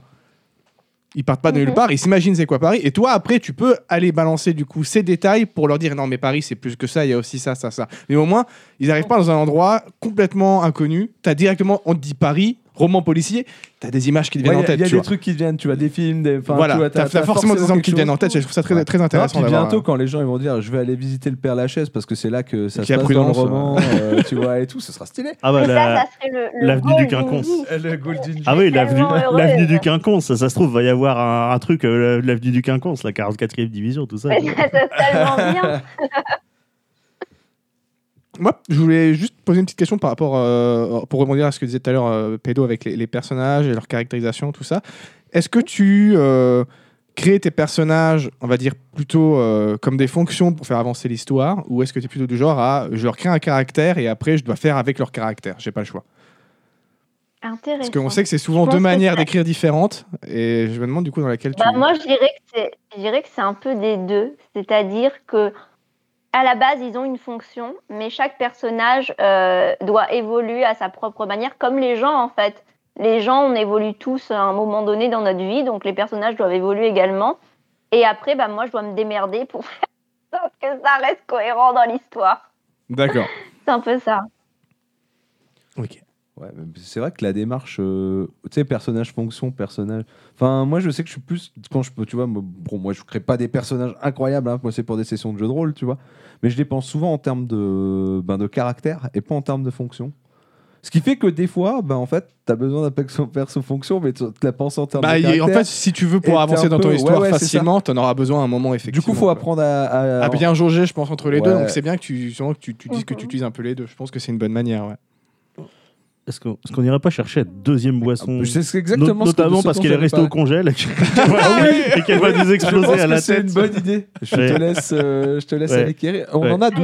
Il y a une deuxième boisson. Bien sûr que Oui, oui. bien sûr. Et après, Eh ben, et- moi, j'aurais bien repris encore un petit deuxième thé au curcuma. Et après, on, par- on parlera de tes influences parce que j'ai plein de, comment dire, Alors, plein de choses qui me sont venues en tête en influences et lisant. j'ai encore une dernière question, euh, une dernière question structurelle. Bah vas-y, pendant qu'il va chercher. C'est euh, vrai. Bah, je pense à ça. Pédo rebondira aussi dessus, euh, mais euh, dans l'idée, il y a un truc qui m'a un peu. euh, Enfin, qui m'a sauté un peu aux yeux en lisant. C'est la façon dont tes paragraphes ils sont construits, comment ton texte il est mis en page. Et, euh, Ouais. c'est c'est aéré, c'est euh, il y a des retours à la ligne, enfin que je- Oui. c'est assez euh, Alors. c'est assez perturbant. Tu vois, bah, bah, Ok. je peux montrer Bah, c'est peut-être à Cal dans le intéressant. même temps. d'avoir- Merci d'avoir un retour. Bah, en fait, c'est que à la base, moi, euh, je mets beaucoup de retours à la ligne et euh, je, je travaille. Donc, je, je suis en auto-édition, mais je travaille pas seule. Je travaille avec une correctrice relectrice. Et euh, la correctrice relectrice a un peu réaménagé le truc. Donc, euh, c'est vrai que c'est un mélange de elle, ce qu'elle pensait être juste, et moi, ma manière d'écrire. Mais c'est vrai que moi, j'écris de manière. euh, Enfin, ouais, c'est vrai qu'il y a quand même beaucoup de retours à la ligne quand j'écris. Mais comment je peux dire ça? En fait, comment comment je peux dire ça sans spoiler? C'est ça le truc. Ah, Euh, donc, la comme la manière dont j'écris, clairement, on va avoir la narration, on va avoir en même temps les pensées des personnages et on va avoir les dialogues. Donc, en gros, il y a trois, euh, trois types de phrases, si je peux dire, dans un, dans un chapitre. Donc, pour les différencier, effectivement, la narration, c'est un bloc. La pensée d'un personnage, c'est un bloc. Euh, et le, les dialogues, bah forcément, c'est retour à la ligne et, et saut euh, à chaque fois qu'il y a une phrase, quoi. Je sais pas si ça répond vraiment à la question. Non, mais c'est vrai que du coup, ça fait un côté très aéré qui est Bah, agréable à lire. bah, du trouve, coup, en fait, c'est ce que j'allais dire. Du coup, en fait, ton livre, je l'ai trouvé ultra plaisant à lire en termes de parcours, de, de tu te pages. dis pas à un moment, oh putain, il y a, là, il y a, il y a trois- Ah. il y a- il y a- il y a trois tu te pages. retrouves pas en fait avec des Avec blocs. des paragraphes de trois pages. Ouais, euh, ouais. Ce qui est un peu, bah, en plus, moi je suis en train de dire des trucs euh, à côté en ce moment où c'est exactement ça. En plus, c'est écrit tout petit. C'est c'est des trucs bien denses, bien. Là, en fait, c'est et en fait, du coup, ben euh, pour des gens, tu vois, je... moi je connais des gens qui lisent pas beaucoup ou qui lisent pas. Ben, je trouve que c'est des bonnes portes d'entrée des livres comme ça qui sont aérés en fait et qui sont pas, euh, Ah ouais, ils sont pas lourds en lecture en fait. Oula, Merci. Alors, on peut, nouvelle parler, boisson. on peut parler de la deuxième boisson. C'est la deuxième panaché C'est la... Non, ce- c'est du Monaco, il y a de la grenadine dedans. Ah, d'accord, merci. c'est la meilleure boisson du monde. puisque euh, c'est la deuxième reco que tu m'avais faite. hein. Ah oui, il faut savoir que donc, bah, je l'ai dit, euh, je ne bois pas d'alcool, enfin j'en bois très peu. Et euh, les rares alcools que je bois, c'est la clairette de Die, le champagne rosé et le panaché Monaco. Je sais même pas ce que c'est que la, la clairette de Die. faut goûter la clairette de de Die, c'est un genre de, c'est un genre de crément, on va dire. D'accord, ok. Globalement, ben, Ouais, en, plus, voilà, en plus c'est sucré, ça. en plus sucré que Mais la ouais, clairette. exactement. En Eh ben, plus doux. écoute, on testera. Moi, je sais qu'un de mes péchés mignons, c'est aussi le, le cidre, et notamment le cidre rosé, qui est une très Ah bonne oui, boisson. le cidre j'aime bien aussi. Ah ouais, ouais, bah oui, voilà. aussi, ouais. Attends, Par contre, là, j'ai une douleur atroce dans le dos de manière inexplicable. Je crois que Prudence, elle est venue nous écouter. Non, c'est juste la vieillesse pédo. C'est ton âge avancé. Ah, putain, j'ai vraiment, vraiment très mal. tu veux que Bon, je te bah. fasse un petit massage? Ah, ça, c'est après en off. Oui, c'est vrai, c'est vrai. N'oublie pas qu'il aime les massages intégralement nus. C'est- bah, il- Bien sûr, bien sûr. C'est pour mieux frotter. Sinon, ça C'est pour le Patreon, ça. Voilà. Ah, la vidéo Vous nous donnez 60 balles par mois, on vous file des. On fait un OnlyFans des- en fait. un OnlyFans, let's go. Bon, bah moi je dis à, à la santé de, de À la santé. Et c'est toujours quand même vachement bon. Ah, C'est coup, efficace euh. Est-ce qu'on doit aussi nous faire, se faire une petite analyse de. non, de oh, Monaco bah, c'est rond en bouche. C'est rond en bouche, euh, c'est assez sucré. Voilà, un Monaco, si vous n'avez jamais vu un Monaco, buvez un Monaco. Par contre, c'est assez sucré, Ça, effectivement. c'est- ça, c'est le truc qui me manque, les Monaco. T'as pas de quoi en faire au Japon. Vous avez pas de panaché ou- Bah, euh, bah, je crois que j'en ai jamais vu. Après, il doit peut-être y en avoir genre à Costco, des trucs comme ça. Euh, c'est les magasins où tu trouves en fait plein de, de comment dire, de produits étrangers. Mais euh, bah, clairement, autrement, j'en ai jamais vu. Et ben je pourrais le faire moi-même, mais déjà, il faut que je trouve du sirop de grenadine. Je sais pas où je pourrais trouver ça. Mais Ah ouais, ouais. Elle nous envoie du Tipeee, J'ai pas bien on lui envoie un pack de Monaco. Voilà, voilà. Tout le monde Ah est non, Euh, on- je on- je le nôtre est un peu plus lourd. On va se faire un peu plus euh, Et la sur les la- frais. Si la douane elle taxe, c'est elle qui paye Euh, plus cher. euh, c'est vrai. Non, mais effectivement, tu trouves une petite bière simple avec euh, limonade et puis un sirop et voilà, t'as tout. Ouais, t'as moyen de. Mais après, ouais, en effet, Ouais. si la grenadine, c'est pas. Ça se trouve, Après, tu peux trouver peut-être d'autres trucs qui se toujours, rapprochent de la tu sais- tu sais, grenadine. nous, c'est toujours ce truc de. Bah, tu sais, vu que c'est des ingrédients un peu basiques que tu trouves dans ton coin, tu te rends pas compte que. Oui, bah oui, Dans forcément. d'autres endroits du monde, va les trouver. Non, on va peut-être pouvoir s'attaquer euh, ben, à la partie un peu plus euh, inspiration, influence. Oui, parce que moi j'ai eu, plein de choses qui me sont venues en tête euh, dans comment bah, en, en lisant le livre et puis bon ça, ça arrive sur beau- beaucoup d'œuvres et bah, on a rarement l'occasion de discuter avec, avec l'auteur pour savoir si les influences se croisent ou pas. Alors dans vos croix, je, je pense que non. Je, je, peux- je serais assez étonné que nos influences Moi, c'est se un croisent. truc qui m'intéresse parce que je me dis toujours, on est là, on dit, ouais, il y a ça, ça. Et en fait, se trouve, le mec, il est là, il fait, mais qu'est-ce qu'il raconte Ouais, ça, ça n'a rien à Arrête voir.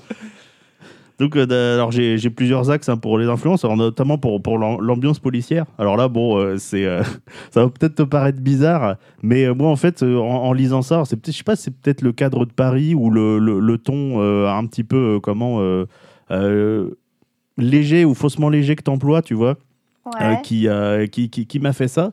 Mais j'ai été, euh, j'ai été replongé dans, dans des séries que, bah, que j'appréciais quand j'étais gamin, pré-ado, quoi.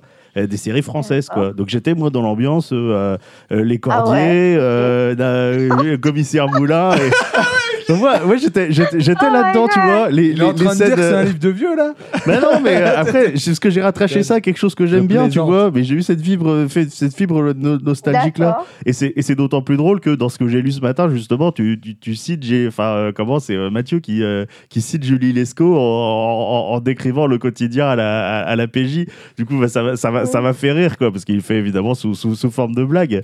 Mais euh, ouais, j'étais, ouais, je sais pas pourquoi j'ai, enfin, je pense que c'est le côté, ouais, Paris, et puis euh, bah, le, le côté que, comme j'ai dit, t'arrives à poser une ambiance dans laquelle on se retrouve facilement. Et donc, du coup, j'ai été transporté dans quelque chose qui, voilà, que j'ai rattaché à ça, de, qui, qui, qui vient de, qui vient de mon enfance. Du coup, voilà, je, je, je, D'accord. je, je pense pas que tu aies eu ça comme inspiration, mais du coup, qu'est-ce que c'est quoi ton inspiration au niveau de l'ambiance policière? Alors, alors, absolument pas, mais merci pour le compliment.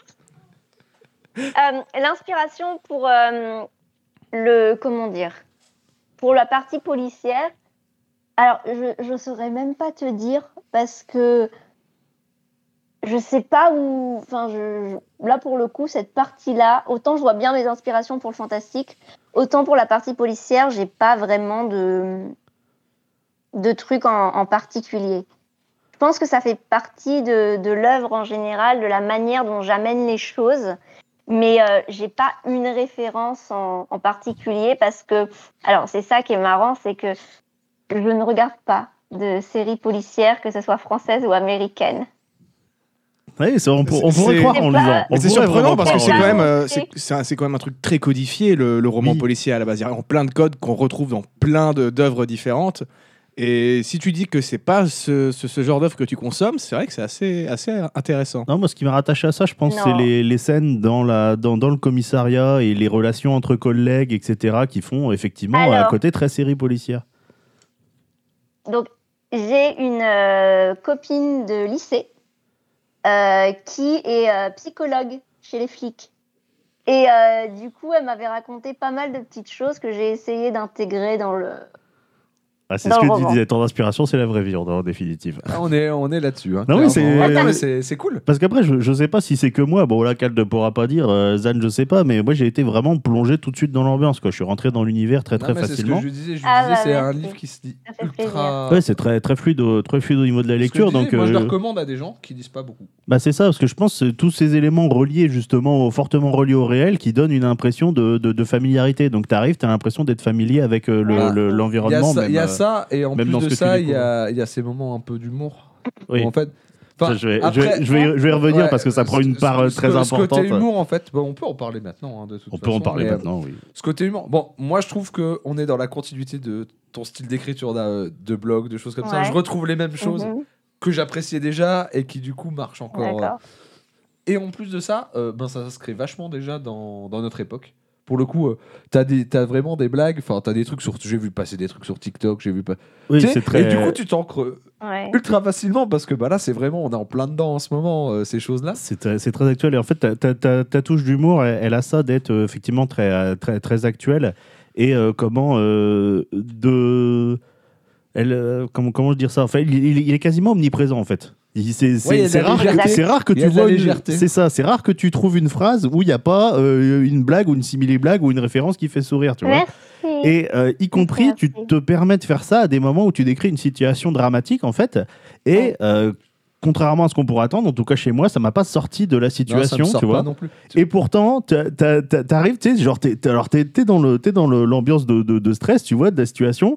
T'as la petite blague, tu sais, tu souris ou t'as un rectus, et puis bim, instantanément, tu reviens dans le, tu reviens dans le, dans, comment, dans le, dans le mood de. euh, Bah, de moi, je trouve que ça fonctionne stress. parce que tu sais, souvent, euh, ce qu'on dit, c'est que ben, euh, sur des situations un peu stressantes, traumatisantes, l'humour, c'est ton vecteur pour pas, Ah, moi, pour, pas, pour pas péter une pile, en fait. Je pense qu'il y a beaucoup de gens qui peuvent être comme moi, je pense, c'est qu'effectivement, tu, tu utilises l'humour comme défense Ouais. pour, euh, dans les moments qui sont stressants et graves, Bah, c'est entre guillemets, Eh ben, relâcher un peu pression. Et ben en fait, quand tu lis, ça fait un peu ce truc-là parce que t'es dans cette situation, t'as cette petite phrase de légèreté qui te remet, tu vois bien, et hop, tu peux euh, repasser dans les trucs horribles, c'est pas grave. Euh, et tu- c'est ok. Et tu utilises aussi Eh très souvent des choses qui sont pas vraiment des blagues, mais sont des métaphores inhabituelles en fait. Ah, mais les jeux de Euh, mots. qui, Ouais. euh, et Les qui, jeux du coup, mots euh, et les qui, du coup, font métaphores. rire. Et, et souvent, en fait, l'humour, il est tellement bien intégré à ton style que des fois, les blagues, elles placent en subliminal. Ça m'est arrivé, tu vois, genre, genre, je lis un truc, et puis je continue la phrase, et puis quelques secondes après, mon cerveau, il, il ramène, il remonte la blague, tu vois, et je rigole. Mais en, en décalage, parce qu'elle est Ah passée en bah, subliminal merci. dans le truc.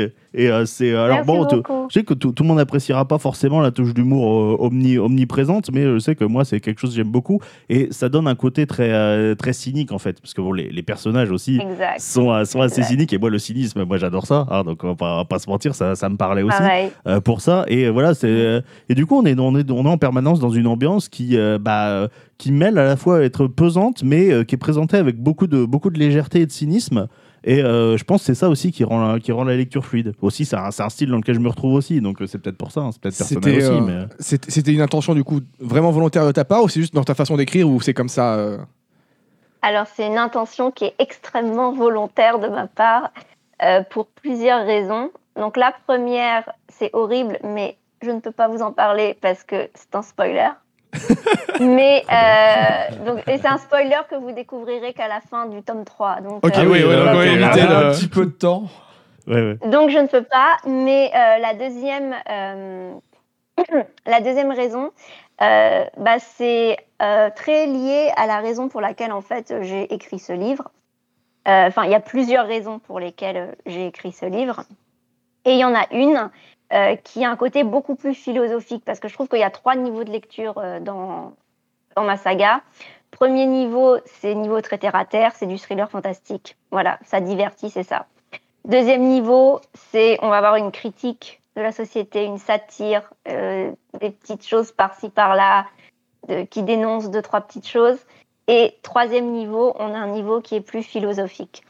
Et l'humour en fait est totalement rattaché à ça. C'était que c'est un livre qui parle de la mort, mine de rien. Il y a ce côté-là. Et euh, il y a beaucoup de gens qui ont peur de la mort, qui ont- sont mal à l'aise par rapport à ça. Et euh, pourtant, la mort, c'est un phénomène inéluctable. Donc, euh, qu'on en ait peur ou qu'on n'accepte pas ce fait-là, euh, on mourra tous un jour. Voilà, c'était la petite joyeuseté de la journée ou de la soirée. Oui, bah, c'est, euh, je sais blanc, plus, je sais plus qui dit ça. Il y a, il y a un auteur qui dit vivre, c'est mourir quand même. C'est mourir un petit feu. Et euh, bah, je me suis dit que si je crée une vision de la mort qui est très très similaire à la vie, parce que ce bureau des âmes, c'est très bureaucratique, mais enfin, c'est, c'est vraiment euh, la- ce qu'on peut voir en fait dans la vie, que ce soit les personnages, les relations entre les collègues, que ce soit très etc. L'administration. C'est quelque, c'est ça, c'est quelque chose qui euh, qu'on peut retrouver euh, dans la vie de tous les jours. Donc c'est très semblable à la vie. Et euh, bah, la vie, c'est fait de moments tragiques, mais c'est aussi fait de moments joyeux.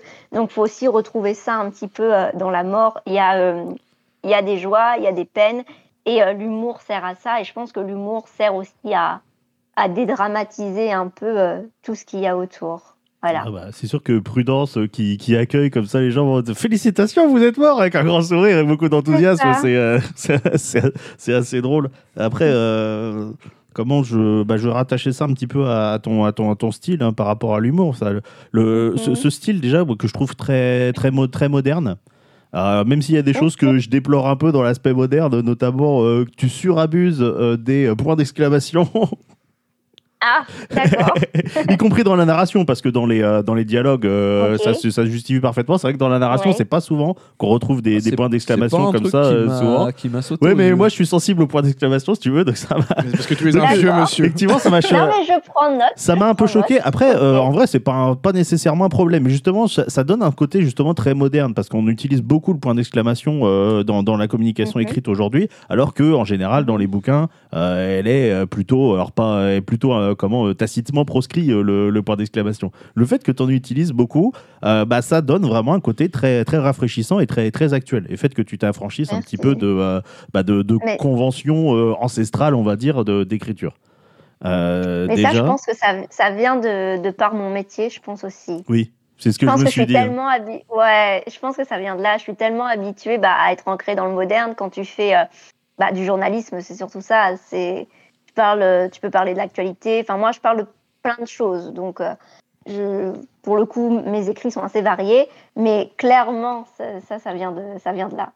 Et du coup, ce, ce style un peu ouais, à la fois enjoué et puis euh, enfin euh, toujours très cynique et parfois même désinvolte en fait. Tu traites tes sujets à des sujets Mhm. graves, mais comme tu le disais, avec, euh, avec la désinvolture que, bah, que, que ça nécessite pour, euh, bah, pour aborder le sujet sans, sans choquer, on va dire.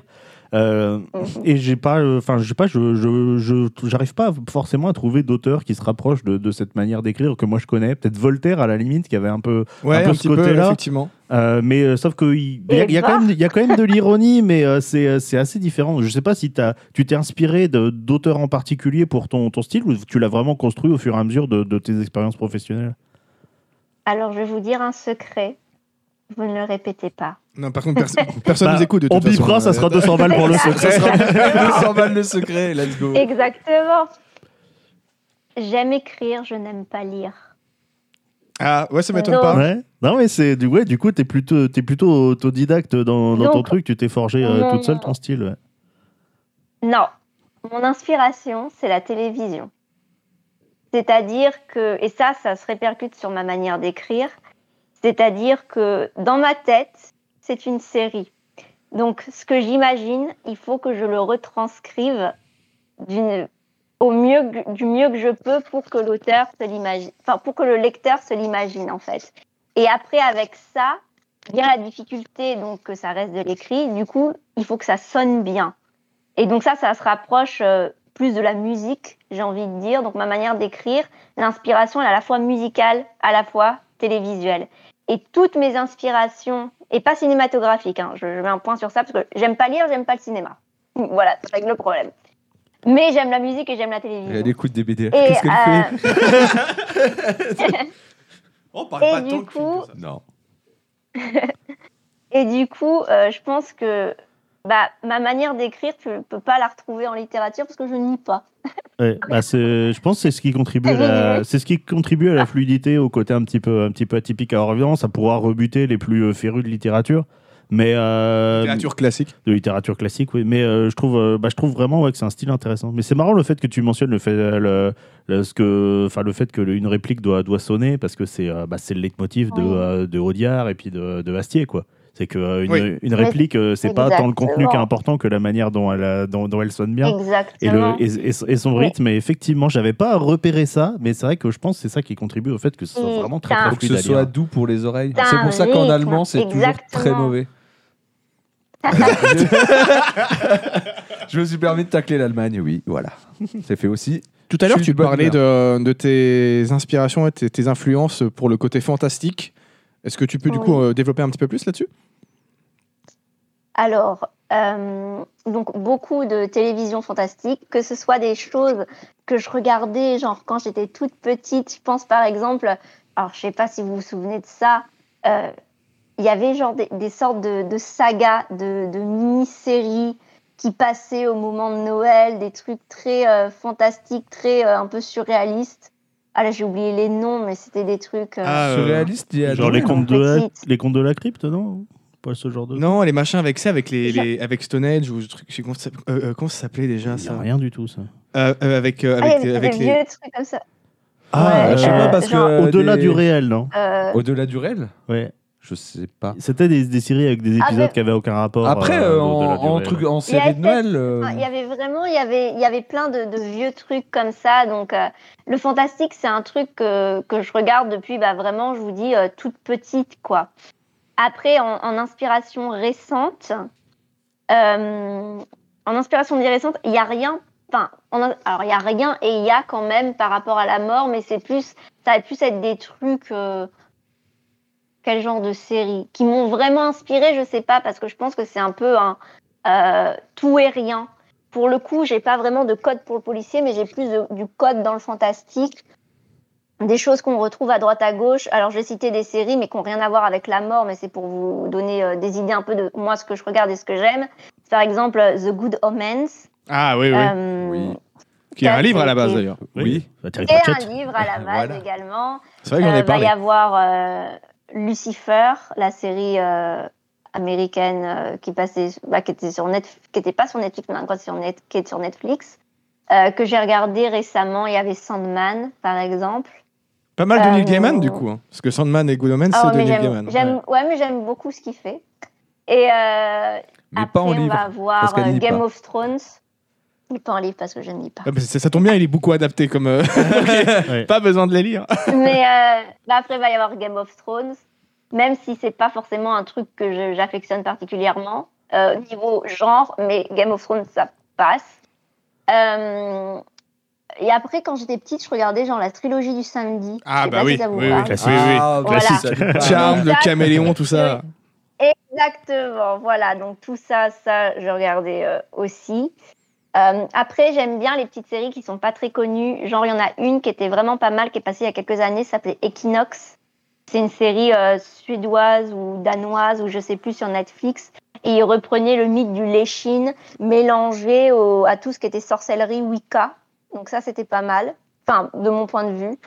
Donc, euh, j'aimais bien ce truc-là. J'avais regardé aussi une autre série euh, du- d'Europe du Nord. C'était euh, Be Foreigners. Et euh, je sais pas si vous l'avez vu celle-là. Ça me dit rien du Alors, Rien je sais plus, je crois que c'est sur Amazon ou un truc comme ça. Et euh, donc, c'est une histoire qui est un petit peu euh, compliquée. parce que C'est l'histoire d'un policier qui va euh, travailler avec une viking. Et en fait, c'est des gens des années passées qui arrivent dans le monde moderne. C'est un peu spécial. Mais euh, voilà, donc vraiment, mon, mon inspiration, c'est plein de choses du fantastique. Moi, je note quelque euh, chose quand même. oui. Tu cites Oui. pas euh, d'œuvres japonaises ou de. Tu sais, on pourrait s'y attendre vu que tu vis là-haut. quand euh, j'étais Quand j'étais plus jeune, j'ai regardé des mangas. Les mangas que j'ai regardés, c'était. Enfin, les animés que j'ai regardés, les mangas que j'ai lus, j'ai lu des mangas. Eh, Même si je lis pas trop, j'ai lu ça. Euh, euh, J'avais Death Note, un classique. Euh, j'ai regardé Bleach, que j'aimais bien. Bleach. Attention, c'est un C'est la sujet, base, c'est c'est la un base. sujet Bleach. un peu sensible C'est en la ce moment base. pour Pédo. Ouais, ouais, Disney, c'est mort là. C'est bon, fais une croix dessus. Ouais. bah, t'as vu le film Bleach, l'adaptation live Ah non, qu'ils je ont l'ai pas fait vu. Je l'ai vu, moi. Je l'ai pas La vu. regarde Faut pas. que je le regarde. Non, la regarde Non, pas. Si, Ah, Non, si, la si, regarde pas. pour le plaisir de Ah, voir si, quelque oui, chose de pour le- mauvais, tu Ah, peux c'est la ça, regarder. Pour pour le le fun. plaisir de souffrir. Pour le fun. Euh, ouais, non. Du coup, c'est assez large en fait, toutes tes, toutes tes influences sur, du, du côté Oui, fantastique. voilà, quoi. c'est ça. Mais c'est Ouais. surtout le fantastique et ouais. Mais c'est c'est marrant quand tu as Ouais. mentionné Good Omens parce que les bouquins, euh, ils ont été coécrits par Terry Pratchett. Oui, c'est vrai. Et c'est vrai que moi, j'ai jamais lu de Pratchett, donc je sais pas si ce que je vais dire est une connerie, mais je trouve un côté un peu pra- Pratchettien dans euh, certains aspects de Alors, ton pour humour. avoir lu du Pratchett, je suis pas tout à fait Je d'accord. pense que c'est plus sur le côté, bah, justement, je vais, je vais revenir avec toute, Parce que, le- toute l'ambiance bah- dans l'administration des faucheurs, en fait. Et c'est c'est ça, en fait, c'est plus le world building, en fait, que je trouve il y a un côté pratchettien, parce qu'il y a pas mal de- d'éléments un peu absurdes ou euh, qui, euh, qui reprennent des éléments du réel en, euh, en, les, euh, en, les, en les travestissant Ah, un peu pour comme, aller dans, euh, le, dans le truc. Comme dans The Good Place. Et moi, je trouve que c'est très Pratchett, ça, comme, euh, comme manière de faire. Alors pour le, pour le coup, euh, l'administration du bureau des âmes, donc du bureau euh, où Prudence évolue, ça c'est basé en fait sur l'administration japonaise. D'accord. Tu vois, Sur, euh, tu sais quoi sur les Je- entreprises japonaises. en J'a- fait. J'allais te le dire, je te veux dire, il n'y a pas besoin de faire du Pratchett, tu regardes juste la réalité Oui, pour l'administration ça- et t'es dans Il y a l'absurde. ça aussi, mais de toute façon, c'est euh, tout, c'est tout le génie de Pratchett, hein, c'est de faire de l'absurde qui n'en est pas en fait. Et, euh, et, et j'ai beaucoup ressenti ça dans, dans l'administration des faucheurs. D'ailleurs, moi, je vais citer euh, ce à quoi ça m'a ça m'a fait penser. Euh, alors déjà, euh, je sais pas si tu l'as vu, mais comme tu regardes pas de film, euh, Beetlejuice. En fait, de, de Beetlejuice, on se souvient de, on se souvient de Michael Keaton qui fait, le, qui fait le show. Mais euh, vas-y. J'en ai entendu parler, je crois que je l'ai vu. Parce qu'en fait, Et le, le personnage principal est habillé en costard noir et blanc Oui, rayé, c'est ça? C'est ça. Je Et en fait, c'est pas le personnage principal, euh, c'est le méchant en fait. Ah, pardon. Beetlejuice. vrai que c'est le méchant. En fait, c'est le méchant Beetlejuice. Et en fait, ce qu'on, ce- c'est, c'est, alors, euh, c'est très très surréaliste. Beetlejuice, euh, c'est, euh, enfin, c'est, on l'a, on l'a rebatté avec Doka. On était là, qu'est-ce qu'on est en train de regarder? Mais n'empêche que Beetlejuice, le principe, c'est que justement, ça commence par un couple qui meurt, de la manière la plus connement du monde d'ailleurs, et euh, bah, ils, donc ils, se réveillent, donc ils, ils- ils savent pas qu'ils sont morts au début, et ils trouvent un bouquin. C'est le manuel pour les euh, personnes récemment décédées. Et après, derrière, tu as toute une administration derrière, etc. Et tu as tout, euh, et tout ce côté qui est euh, finalement assez proche de ce que, de ce que tu proposes dans le, dans, dans le bureau des âmes. Donc ça m'a ça ça m'a fait marrer de retrouver. Et moi, c'est quelque chose que, que j'aime beaucoup. Parce que je vais rattacher ça aussi à des BD que j'aime énormément de David Mourier, qui sont La Petite Mort. Où pareil, euh, ça reprend ce, principe-là de, euh, bah, d'utiliser la mort comme, euh, co- comme, administration. Et moi, c'est vraiment quelque chose que j'aime énormément. On trouve pas, pas mal d'œuvres comme ça, mais et je trouve que c'est c'est bien fait quoi, avec le, le, fait de la, la SPA, le SAMU, etc. D'aller et, et c'est là où c'est là où je trouve que c'est Pratchett en fait de prendre des éléments comme ça et puis de les mettre dans, un truc, faire un équivalent et et ouais, je trouve que c'est aussi très proche de, ce que fait David Maurier dans La Petite Mort. Je sais pas si tu, tu connais comment cette, euh, cette, Non, cette je connais BD pas là. du tout. Bah, euh, je t'inviterai éventuellement à, à- à la Ouais. lire si, si tu peux, parce que bah, La Petite Mort, ça raconte vraiment, effectivement, les, les dessous derrière, euh, derrière la faucheuse. Donc, euh, il y, a- il y a vraiment ça, quoi. Mais au final, il y a pas mal d'œuvres, je trouve, où tu retrouves facilement cette Oui. idée de euh, comment fonctionnerait la mort si c'était une, une entité euh, qu'on pouvait voir physique, tu vois? Et tu, tu- je pense que ça devient assez naturellement l'idée de t'imaginer un bordel administratif parce que ça doit être un bordel Et, euh, administratif si Est-ce c'était une du coup, administration. euh, c'est pas rendre la mort de droite? Ah, de, euh, de n'en faire une entreprise Et du coup, je, je- je vais, ci- je, vais citer, je vais citer une dernière, euh, une dernière source. C'est un jeu vidéo cette fois. C'est un roguelike qui s'appelle Have a Nice Death. Et, C'est euh, sorti récemment, ça. qui, ouais, qui il est encore en, en- en early access et qui vraiment en plus euh, tra- traite du, du, du, du burn-out et etc. et de fait vraiment de, de la mort une, une entreprise anxiogène, ce qu'on retrouve quand même pas mal dans le, dans le bouquin Mais aussi. on m'en a parlé, ça. T'es pas la première personne qui m'en parle parce qu'on m'en a parlé de ça. Oui, donc il est sorti très, très intrigué. récemment, mais oui, Ouais. parce que et on est vraiment. Ça ouais, m'a ouais, intrigué, mais on on, est assez dans ce type d'ambiance, ouais, Ouais, ouais. si je me rappelle bien, le pitch, c'est euh, t'es la mort et t'es, Oui. comment t'es, bah, en fait, la, tes la- employés, ils se sont barrés. En fait, la scène d'intro, euh, c'est une scène euh, muette où tu sais, tu vois la mort, bah, qu'il fauche des gens. Puis tu sais, il faut, il fauche plein de gens au fur et à mesure des âges. Puis après, au bout d'un moment, elle dit Mhm. euh, Non, mais attends, euh, je peux payer un mec pour le faire, tu vois. Donc elle commence à embaucher des gens, machin. Et après, elle crée des, elle crée des, euh, des, des mecs pour aller faire le, le boulot. Mais en fait, bah, ils foutent le bordel et ils, ils tuent beaucoup trop de monde. Et derrière, en fait, elle se retrouve cantonnée à juste tamponner des papiers pour les valider et avec une pile de papiers. Et du coup, la mort, elle pète un câble, elle fait un burn-out, elle prend sa faux et elle va aller tabasser tout le monde Tous dans les bureaux. associés, tous ses associés, elle va leur casser la gueule, ouais, c'est ça. Donc voilà, c'est euh, qui a vraiment en plus un, un humour assez assez Ah, proche du tien, DA euh, très très cynique, etc. Donc euh, c'est ouais, je pense que c'est- ça peut être euh, quelque chose. Mais c'est marrant qu'on retrouve des choses qui, je trouve, sont assez similaires en Ça termes de peut ton. m'intéresser beaucoup. Bah, c'est marrant de voir des trucs qui sont assez similaires en Mhm. termes de ton et en termes de thème, donc que ce soit Have a Nice Death ou, euh, ou La Petite Mort, que, que je rapproche très, très volontiers de, de ton travail, alors que bah, au final, c'est voilà, c'est un univers qui bah, qui se croise pas forcément parce que bah, t'avais jamais entendu parler de, de comment de, de la BD ou t'avais jamais joué au jeu, etc. Mais je trouve ça comme quoi, bah, c'est- soit c'est des thèmes qui parlent, quoi. Ou alors c'est eux qui l'ont copié. hein. Oui, ou alors c'est- bah non, la, la Petite Mort, ça date quand même d'avant, mais effectivement, Have a Nice Death, euh, peut-être qu'ils Peut-être, t'ont- hein, qu'ils t'ont copié. Non, mais moi, pas. ça me confirme bien une chose, c'est que souvent on se dit, c'est inspiré de ça, c'est inspiré. Alors que des fois, faut arrêter Oui, de chercher ça, des des liens. fois. Tu Du- vois, les gens, ils ont juste le thème est commun, et en fait, la façon dont ça parle, elle Tu vas avoir des idées qui Oui, vont c'est ça. Bah, euh, c'est qu'au bout d'un moment, c'est des thèmes qui sont cool, quoi. Donc, euh, c'est, donc c'est sûr que euh, c'est pas étonnant qu'il y ait plusieurs personnes qui, euh, qui, qui, qui soient arrivées à cette conclusion-là et qui aient fait quelque chose dans ce, dans ce goût-là. En tout cas, moi qui suis très friand de, de ce genre de, effectivement, de thèmes, je trouve que c'est, c'est assez réussi dans ce que j'ai eu pour le moment. Quoi. Bah, merci beaucoup. Mais effectivement, je rebondis sur le fait que c'est très. euh, comment dire que c'est que c'est très que ce thème de la mort est très intéressant. Et c'est aussi pour ça que j'ai écrit en partie euh, sur la mort c'est que on ne sait pas de toute manière ce qu'il y a après la mort. On peut avoir des croyances ou des non croyances si on est athée mais on ne sait pas ce qu'il y a après la mort. Donc d'un point de vue imaginaire d'un point de vue artistique c'est un puissant fond en fait. Et du coup, tout est possible. Et c'est ça qui est, génial de, de traiter un thème euh, comme ça. C'est un bon terreau, effectivement. Ouais, puis là, de- pour le coup, t'as pas des scientifiques qui un jour devraient trouver la Non, réponse dire, euh, normalement. et puis aussi ceux qui font euh, ça dans l'histoire, euh, c'est pas réaliste, ça marche ça, pas comme ça, ne normalement. fonctionne pas, ok. Genre, désolé, mais dans l'espace, c'est pas possible. Il n'y a pas de son dans l'espace. Allô Star Wars, pourquoi on entend les explosions? Ah là là. Là, au moins, il n'y a pas de souci, c'est sûr. On va peut-être passer euh, au côté un peu plus euh, édition. Ouais, Ouais. parce que c'est vrai que moi, je, je me... tu as dit tout à l'heure que tu étais euh, auto. euh, tu t'auto-édites En auto-édition. Voilà. Ouais. Euh, comment ça fonctionne? Parce que c'est quand même un roman papier. Moi, je- j'ai quelques amis à moi qui ont sorti des bouquins sur des plateformes gra- qui ont fait du coup des, des, des, des livres Mhm. numériques. Mais pour sortir un roman en papier, en physique, j'imagine quand même qu'il y, a- il y a pas mal de- d'étapes et ça doit, être, ça doit demander un certain Je- boulot. moi, je pense aussi un peu d'investissement. Oui, Enfin, oui, aussi, je J'imagine. hein. C'est. euh, je suis Alors, euh, donc à la base, moi, je, vou- alors, je vais partir déjà dès le début. À la base, je voulais être en maison d'édition. Et donc, euh, quand j'ai écrit euh, le livre, je l'ai envoyé à différentes maisons. J'ai envoyé à des grosses maisons d'édition.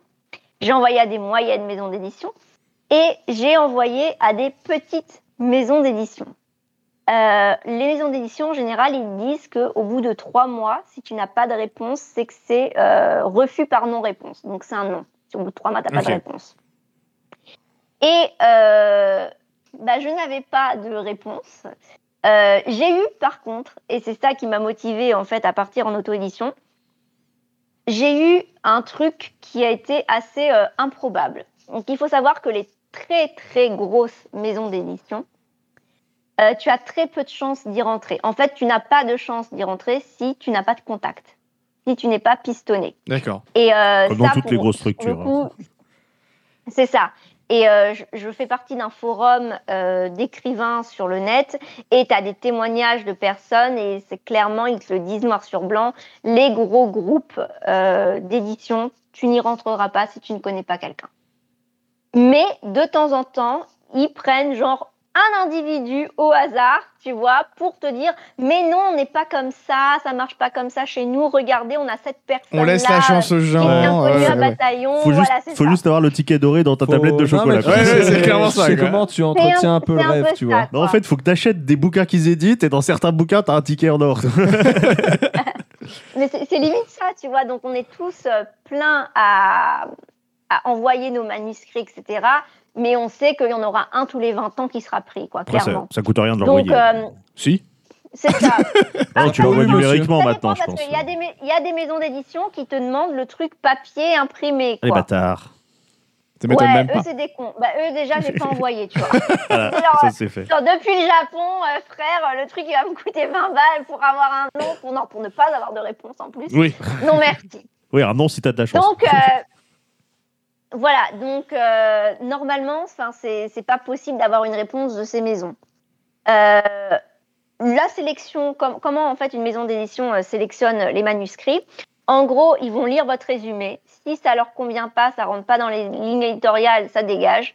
Si ça rentre dans la ligne éditoriale, ils vont lire une quarantaine de pages. Si ça leur plaît pas, ça dégage. Et si ça leur plaît, ils te passent en commission de lecture. Donc, commission de lecture, c'est plusieurs personnes qui vont lire le livre en entier. Et s'ils sont tous d'accord, là, on te publie. Donc, pour arriver au niveau commission de lecture, faut avoir passé les deux sélections d'avant. Et donc, les très grosses maisons d'édition, euh, enfin, faut, faut y aller pour euh, passer le comité de lecture. Et euh, je reçois un mail d'une grosse maison d'édition. Je me dis, c'est bizarre, eux, normalement, ils répondent pas. Du coup, je me suis dit, ah mon Dieu, ça y est, je suis le néo de la littérature fantastique, je suis l'élu, tu vois. Je me suis dit, euh, je, vais, euh, je vais avoir un oui. De- J'ai ouvert le mail, c'était non. Ah. Mais pourquoi ils m'ont répondu? Parce que je suis passée en commission de lecture. Ah, donc t'as là, été jusqu'à cette j'ai étape quand même. Quoi, ouais. Ouais, ça donne J'ai confiance. été ouais. jusqu'à cette étape. Et sur le coup, j'étais, j'ai eu un non. Donc, j'aurais pas dû être heureuse. Mais j'étais grave contente parce que je me dis, je me suis dit, mais j'étais à ça d'être l'élu, tu vois. Et je enfin, j'étais vraiment très contente. Et même c'était un non, et ben, c'était un non qui m'a fait ultra plaisir parce que je suis quand même passée en commission de lecture d'une très, très grosse maison d'édition. Ouais, il te donne confiance en ton euh, travail. Donc ça m'a donné une confiance de ouf. Et donc euh, c'est comme ça après que je me suis euh, orientée vers l'autopublication parce que je me suis dit j'aurai pas de réponse. Et c'est pas grave, je vois que ça a pu intéresser un gros groupe. Donc si ça a pu intéresser un gros groupe, Après, il faut que moi, je donne tout pour que mon projet marche. Et il faut que j'y croie parce que si moi déjà j'y crois pas, personne ne va y croire. Donc, je me suis dit, je vais me lancer en auto-édition. Et une fois que j'ai été lancée, et ben c'est là que j'ai eu des réponses. Donc j'ai eu des réponses négatives et j'ai eu des réponses positives de petites maisons d'édition. Comment te dire que les petites maisons d'édition, alors c'est peut-être moi qui avais mal lu ou alors c'était pas bien expliqué, mais en gros c'était pas forcément des maisons dites à compte d'éditeur, donc où euh, tu ne paies rien et c'est où eux ils font vraiment leur taf. C'était plutôt des maisons qu'on appelle de compte d'auteur, où en fait tu avances et tu es payé des clopinettes à partir d'une certaine, d'une certaine euh, somme atteinte. Quoi. Donc, euh, j'ai eu des propositions où, euh, je ne citerai pas les noms des maisons là non plus, mais j'en ai eu deux comme ça, où c'était on prend votre livre, on prend votre saga, mais vous devez avancer tant pour les frais de correction, alors que je travaille déjà avec une correctrice et que le truc était déjà corrigé quand je l'envoyais. Vous devez aligner le chèque pour ceci, ceci, ceci. Et à partir du 30e exemplaire, il y en avait un, c'est à partir du 501e exemplaire, euh, vous êtes payé genre 2%. Ah yes Bah du coup, autant s'autoproduire, euh. effectivement. Donc, euh, quand tu vois ça, je me suis dit, j'ai bien fait d'être en auto-édition. Là où ça m'a fait un peu plus chier, c'est il y a quelques semaines, j'ai reçu une réponse qui aurait pu être positive d'une moyenne maison d'édition. Donc clairement, les gros, c'est inaccessible. Les petits, pour le coup, moi, ce n'était pas intéressant. Mais les moyennes, pour le coup, c'était plutôt... Euh, c'était ce que je visais. Et euh, j'ai eu une réponse. On me disait que mon livre était très bien, qui était très intéressant. Chers auditeurs, euh, si, vous, êtes encore là, achetez-le.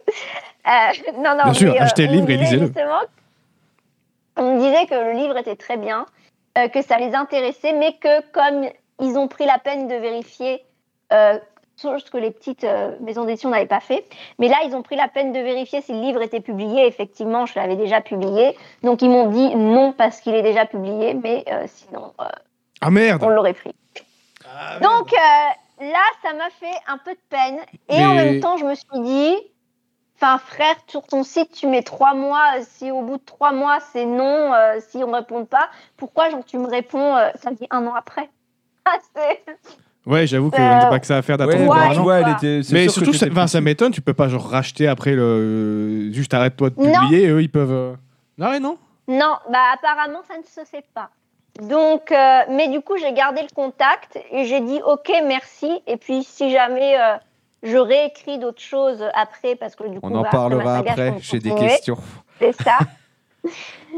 Euh, je me dis, bah, du coup, ça fait un contact et who knows. Après, ça dépend du contrat qu'on me propose. Parce que si on me propose 2% à partir du 501e exemplaire, euh, non merci. Un truc que je savais pas, a priori, dans le dans les, ventes, à partir de 5000 exemplaires, c'est déjà un, bon gros hit, a priori. Ouais, ben moi. Moi, je me surtout des, des, sommes astronomiques. Moi, j'ai rencontré des. J'étais à Villers BD, donc euh, à Villers-les-Nancy. J'ai rencontré un auteur de BD avec qui j'ai mangé le midi parce que j'animais sur un autre stand. Et on en discutait. Ce mec-là gagne sa vie de la BD, mais il me dit il me disait si tu gagnes si tu vends pas 40 000 BD t'en vis pas en fait ah ouais bah ça tu vois ah bah donc, ça auteur euh, malheureusement c'est mal rétribué non mais c'est un truc et on discutait un petit peu justement de ces trucs là et enfin et c'est quand même des je trouve que c'est enfin c'est un milieu qui est assez scandaleux quand même en termes de rémunération de tant que t'as pas un gros nom euh, tu n'auras pas de toute façon des, des, des, contrats avec des pourcentages qui sont euh, effectivement super intéressants pour toi mais ouais. Après ça, avoir une maison d'édition ça te permet aussi de, de vendre plus et d'être plus connu quoi mais c'est ça donc bah, ça, on pourra y revenir après. Mais du coup, donc, je me suis orientée vers l'auto-édition. Et euh, moi, je voulais que mon livre soit euh, en librairie. Donc, comme je suis auto-édité, il n'est pas en rayon, mais il est disponible dans les catalogues des librairies. Et il est disponible aussi dans les catalogues des grands centres culturels comme FNAC, Cultura, etc. Donc ça, pour moi, c'était important. Et je voulais qu'il soit en e-book pour les liseuses et aussi en livre papier. Donc à partir de là, je me suis dit, euh, bah, je vais chercher des plateformes qui puissent permettre de faire ça. Donc, tu as plusieurs plateformes. Oh, bon, je peux citer les noms parce que ça, tout le monde les connaît. Tu vas avoir des trucs genre, euh, comment ça s'appelle? Librinova, je crois. Book on Demand, où moi je suis, et euh, tu en as encore euh, quelques-unes comme ça. Et donc, j'ai comparé qu'est-ce qui était le plus avantageux pour moi. Euh, qu'est-ce qui rentrait dans mes critères. Et finalement, du coup, c'était euh, Bookends demande. Donc, j'ai payé l'inscription pour Bookends demande. Je peux vous dire à peu près les prix. En gros, c'est 200 euros. Et c'est 200 euros par titre, mais à vie. Donc, une fois que tu as payé pour ton titre, donc en l'occurrence, bah, moi, c'est le Bureau des âmes, c'est le premier livre, euh, t'as pas à repayer euh, tous les ans. C'est tu payes une fois et c'est tout. Et donc, eux, ils vont s'occuper de créer le livre. Donc, c'est toi qui fais ta propre mise en page. C'est toi qui t'occupes de ta couverture, de tout et tout. Donc, pour ça, j'ai embauché un graphiste. J'ai demandé justement qui c'est qui avait fait la couverture parce qu'elle elle est pas mal. hein. Voilà. Ouais, j'ai embauché un illustrateur pour faire ça. Euh, j'ai embauché la correctrice relectrice. Donc, euh, même si je suis en autorité, je travaille quand même avec des gens. Et euh, du coup, j'ai tout fait ma mise en page. Ça, c'est moi qui l'ai fait. J'ai tout fait mon truc. Et une fois que tout était bien, j'ai uploadé sur le site. Et eux se sont chargés de créer le livre. Donc, c'est pour ça qu'il y a un prix de vente. Après, c'est moi aussi qui décide du coup du prix de vente. C'est moi qui décide de la marge sur laquelle je vais être payée sachant que du coup, euh, Boucan de demande se prend une petite marge et l'imprimeur se prend aussi effectivement une petite marge. Mais c'est eux qui vont charger de l'indexation euh, en librairie, sur les sites et sur un tas de sites. Par exemple, j'ai découvert que j'étais en vente au Japon chez Kikokuniya. Donc, Kikokuniya, c'est une, euh, une grosse librairie, c'est un peu comme Cultural et Fnac, euh, où il y a aussi des livres étrangers. Et du coup, je suis disponible sur ce genre de site. Je suis disponible aussi sur l'IRECA, par exemple, qui est un site euh, où on peut avoir des livraisons de livres dans le monde entier. Donc, je suis disponible sur tout un tas de, trucs comme ça, et bien évidemment en librairie. Et ça, je ne me charge d'absolument rien du tout. C'est cette plateforme, donc Book on Demand, ce qu'il fait pour moi. Donc, pour le coup, ça, c'est plutôt pas mal parce que je me voyais pas, genre, avoir des stocks chez moi, les envoyer. Ouais. les- Ah, La gestion des stocks, c'est une France. chose compliquée. Ouais, bah, hein. ça, Non. ça c'est bien parce que c'est vrai qu'il y a, il y a 10-15 ans, ça n'existait pas ces trucs-là. Euh, pour t'auto-éditer, c'était quasi impossible. Quoi. Euh, Donc, il fallait qu'il y ait un, Oui. un éditeur qui se bouge le derche. Euh, Là, maintenant, c'est quand même bien qu'il y ait des choses comme ça qui existent. Euh, Mais je suis même assez Ouais, étonné ouais, que. Parce que moi, je savais que des choses comme ça existaient pour le purement numérique, mais que là, ils puissent proposer de quand même pouvoir le sortir en, en papier, c'est cool, quoi. Oui. Mais donc. du- Après, tu as plusieurs formules. Tu as la formule soit que en e-book. Mais honnêtement, un conseil, si tu veux faire que du e-book, passe même pas par genre de site où tu vas avoir une inscription à payer. Va directement sur euh, Amazon, K- K- KDP, je crois que c'est KDP. Et euh, tu fais ton truc gratos et, et voilà. Si vraiment tu veux faire que du e-book. Euh, après, tu peux aussi faire du format papier sur Amazon. Euh, mais tu seras diffusé que sur Amazon. Moi, je voulais être diffusé dans d'autres librairies et tout, donc c'est pour ça, enfin dans les librairies déjà, et euh, dans euh, d'autres trucs genre Cultura Fnac, c'est pour ça que je suis passée par ce genre de, de site. Mais du coup, effectivement, tu as plusieurs formules, donc tu as soit le e-book, soit que le livre, soit e-book et livre. Et après, tu peux, selon les sites, tu peux choisir d'être diffusé genre que en France. ou pays francophones, genre Suisse, Belgique, etc., Dom-Tom, voilà. Et donc, du coup, tu as dit que c'était dans le catalogue, donc ton, ton bouquin n'est pas dans les, euh, les étagères des librairies? Malheureusement, non, parce que pour ça, il faut être en maison d'édition. Ou alors, pour les, les trucs genre Cultura Fnac.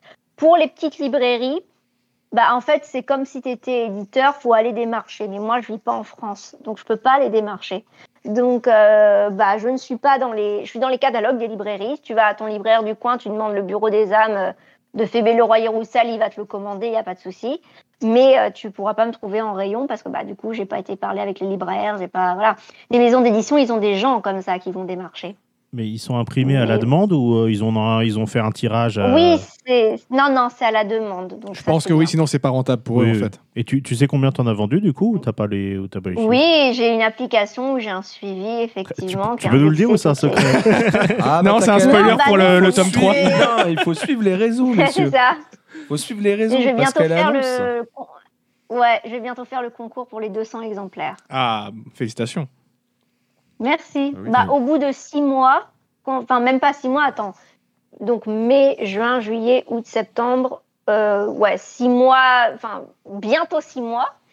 Euh, bah, 200 exemplaires quand t'es personne, je suis quand même assez contente. Bah, tu dis qu'il y a quand même J'ai 200, dépassé le 200 cadre de- personnes qui ont J'ai lu ton dépassé bouquin. le quoi. cadre de la famille, c'est déjà ça. Ouais, Oui, t'as c'est- dépassé le stade des amis et de la famille, c'est-à-dire qu'il y a- il y, a des gens que tu connais pas qui visiblement ont lu ton bouquin. C'est quand Ah, même. puis c'est euh, c'est rien six C'est mois pour ça, un bouquin. donc je suis, con- je suis contente. En plus, c'est un, c'est un bel objet. Franchement, euh, c'est pas. Ouais, les finitions, elles ouais. sont Ouais, propres, ouais, ouais, euh, ouais, il est- franchement. il est euh, propre. Bah, Très beau vraiment, ça, ça revient à ce que, ce que j'essayais de dire. C'est vraiment, j'ai- j'essaie de tout donner pour faire un truc euh, qualitatif et même, donc justement, par rapport à ce qu'Anthony disait, euh, de suivre euh, sur les réseaux. J'essaie vraiment de, de faire des jolis posts. J'essaie euh, à chaque palier des 100. Enfin, maintenant, on a décidé que c'était plus 100, c'était tous les 500 abonnés. Mais, enfin, pas les 500 abonnés, les 500 exemplaires vendus, mais avant c'était un palier tous les, tous les 100. Euh, J'essaie de, de faire euh, quelque chose de bien, donc euh, de dédicacer le livre, et j'ai fait euh, créer aussi des marque-pages, euh, pareil, des marque-pages uniques euh, réalisés par le- l'illustrateur qui a réalisé le, le livre. Donc j'essaie vraiment de, de me plier Ah en non, il y quatre a, pour il y a- il y a du branding, hein, là, il n'y a pas de problème. hein, Ça, ça... Mais du coup, vous savez ce que, ce que vous avez à faire, hein, bien sûr, c'est aller dans votre librairie préférée, commander le Bureau des âmes, le livre 1, La Dame en Noir, Ouais, et puis faites-nous euh, péter les scores. Voilà, hein. Vous faites comme moi, j'ai été sur Book on Demand, moi. Ouais, oui, aussi, oui. Après, moi j'aime bien faire vivre mes petites librairies du Ça coin, marche aussi. Ouais. Après, s'ils peuvent autour, bah bien sûr, après, faites vivre le local, t'as bien Et raison. le, et le but, c'est adaptation Netflix avant 2025. J'ai dit série Amazon. Ah, je serais Ouais, plus, ou- je ou serais plus Amazon, série euh. Amazon que Netflix, moi, en ce moment, vu qu'on Ouais, voit la ouais, qualité des productions. vrai, c'est pas faux. mais- Mais ouais, ouais, très très beau bouquin, quand même. Félicitations pour avoir réussi à, Ah, c'est tout à un. pense t'auto-éditer, parce que c'est vrai que ouais. ça a dû être quand même tout un chemin. euh, Ouais, puis d'avoir sorti, juste pour avoir sorti un livre, parce que Ouais, sortir ouais, un livre, ouais, c'est une histoire. quoi. bah, d'avoir Enfin, été au, au bout de la démarche, quoi. C'est ça qui est, qui est assez impressionnant. Beaucoup commence, Ah, peu Ouais. termine. C'est ça. Euh, on va quand même finir par, euh, par euh, des petites questions qui sont pas de nous. Ah, des petites questions des internautes. Ouais, des- J'ai j'ai reçu une question Des euh, des- des- d'internautes. Courrier des lecteurs, De- bonsoir. Le, le courrier des lecteurs, c'est ça, mais d'une personne. On a reçu euh, qui a posé plusieurs questions. Euh, je sais pas, ça va peut-être te parler. Hein. Je, peux, je pense que je peux donner son, son blast, tu vois. Je me suis. Enfin, j'ai pas Elle- prénom Elle m'a et nom. envoyé hein. les questions. Elle m'a envoyé Oh, le. non. Oh, ah là là. Spoiler Ah, bah non, bah, là là, ça va plus. Ah Non, ouais, non, bah, parce qu'en fait, elle euh, me les envoyer. Et il y a d'autres personnes aussi qui m'ont envoyé les questions. Et quand je leur ai dit, euh, en fait, il faut les envoyer sur le compte de DBDH, bah, en fait, je crois qu'il n'y a que Caro qui a. Mais si t'as des questions de ton côté, euh, Oui, si tu les as, euh, c'est pas un Oui, tu peux te poser les questions et Mais faire ça les veut dire réponses. que Voilà, c'est hein, des gens ça, veulent pas s'abonner chez nous. Ah là là. D'accord. Bon, alors, du coup, ces fameuses questions. Des questions, donc, euh, donc euh, plusieurs choses. Donc, euh, choses qu'on a déjà confirmées un petit peu pendant, pendant, pendant l'enregistrement. Donc, on est d'accord que le Bureau des âmes s'est pensé sur trois tomes, c'est ça? Ouais. Tu peux le confirmer. Hein, donc, Une euh, trilogie. trilogie. C'est quand même. euh, Après, on, on connaît des gens qui passent par, par sur une trilogie, puis finalement, oh, ah, j'ai peut-être un peu plus d'idées, puis Ouais, qui rajoutent un bouquin. c'est ça. hein. Mais surtout, moi, je trouve ça. que j'ai un euh, peu peur, mais euh, j'ai un plan pour ça, du coup. Je me suis dit qu'une fois que j'aurai fini la trilogie, que je passerai à autre chose, je m'interdis pas de faire genre un recueil de nouvelles. Parce que en plus, j'ai jamais écrit de nouvelles, donc ça peut être encore un nouveau Et challenge. là, tu pourrais te faire publier par la moyenne édition de maison d'édition. Est-ce que du coup, c'est pas une Sapkowski à l'envers? Oui, ça, ça pose qui l'envers. bah, c'est plus dans le. Dans le... Après, ça serait dans l'univers, euh, les, les nouvelles, dans le même univers ou autre chose Bah, autre chose- voilà, autre ça serait de faire euh, des, des nouvelles qui sont reliées à cet univers-là pour étoffer, rajouter des trucs que j'ai Ah, pas pu mettre dans la J'aime bien ce genre de démarche, euh, voilà. Euh, Et et qui- c'est quand même. euh, moi, qui- je trouve. Bah, vas-y. Qui voyagerait dans le temps, peut-être, avec euh, des différentes époques du Bureau des âmes, euh, différents Ah, bah, il y a un lieux aussi. concept, hein. Rien En qu'avec fait, ça, il y a Ah un bah oui, concept de avec fou, le. Bureau des âmes, le, le- le- Il y a un le- concept. le spin-off potentiel, il est, il est infini. hein. Ouais, à la romantique. Mais à- exactement. Il y, a- il y a tellement de, de d'arc en fait que j'aimerais euh, que j'aimerais exploiter parce qu'il y a aussi des j'essaie aussi de construire un peu le lore de l'univers aussi de la saga et euh, bah, à un moment je parle de ce de ce schisme qu'il y a eu euh, avec euh, l'actuel dir- grand directeur du bureau qui est japonais d'ailleurs et euh, retracer son histoire ça peut être un truc ou euh, retracer aussi euh, l'histoire d'un grand personnage, mais que bah, je peux Bah, pas tu en peux dire pas parler, spoiler. Non mais déjà c'est moi je Voilà. trouve ça non, j'ai pas mal, j'ai pas mal d'idées. Donc sur ça, j'aimerais bien. Ouais. c'est audacieux quand même. Bah, on sent que c'est un univers qu'effectivement que tu as pris plaisir à, à créer et puis qui, qui t'anime quoi. Oui. C'est quand même audacieux de commencer par euh, par une trilogie. Ouais, bon, écoute, Ah, y a- hein, non, mais c'est tu sais, c'est que tu t'as sais- t'as confiance que t'as beaucoup Ah de choses ouais, à raconter, c'est bien. euh, ouais, mais non mais moi je suis admiratif de ça parce que souvent toi, tu te dis ouais je vais sortir déjà un livre. Un petit Tu vois, bouquin, ouais. moi bon, je euh, serais là je ferais si j'en fais déjà un. Je suis content. Voilà, ok. Bah, à la base, je, je voulais que euh, l'histoire tienne en un tome, mais c'est juste pas possible. Enfin, regarde déjà le premier tome, il fait 600 pages. C'était pas possible. C'était pas possible. Ouais, bah de toute façon, ça c'est vite fait. Je sais que moi, pareil, dans mon histoire, il y a trois grandes phases, donc euh, j'imaginais éventuellement trois bouquins, sauf si ça peut, ça peut tenir en un, mais euh, sinon, euh, voilà quoi, c'est. euh, Ah, mais t'as entendu? Pour ça, va falloir te Oui, mettre un peu de discipline. la je discipline, monsieur. les doigts du cul. va falloir Et c'est vrai que j'ai avoué que voilà, arrêter d'être feignant, c'est vraiment la, la discipline, c'est pas là où je brille le plus, hein, on va pas se On va mentir. t'envoyer à l'armée, tu vas apprendre. Ouais. Non, c'est vrai que si j'ai le choix, Euh. je préférais coécrire, mais euh, après je pourrais, hein, tu sais, aller sur des forums, etc., essayer de voir, euh, essayer de vendre mon histoire, dire tiens, est-ce qu'on pourrait coécrire? Parce que moi, j'ai pas, pareil, j'ai pas. Coécrire, ça va être encore plus difficile. Écrire un livre à quatre mains, c'est encore plus difficile qu'à- qu'avec tes Parce que le propres truc, c'est que moi, je suis pas, toi, je, je baigne pas, dans, je baigne pas dans l'écriture euh, depuis euh, depuis longtemps comme toi, toi. Tu es euh, vraiment, alors j'ai, je suis pas mauvais, tu vois, j'ai une plume qui est pas mauvaise, mais il faudrait que je, plus que je m'entraîne à écrire des trucs, tu vois, déjà d'abord avant de, avant de pouvoir faire quelque chose. Mais que dé- mais en fait, faut juste commencer parce que moi, à la base, j'ai pas une formation de littéraire, j'ai fait maths sup. hein. Donc, Ah oui. te dire, euh, Ah, moi aussi. moi aussi, Donc comme euh, voilà.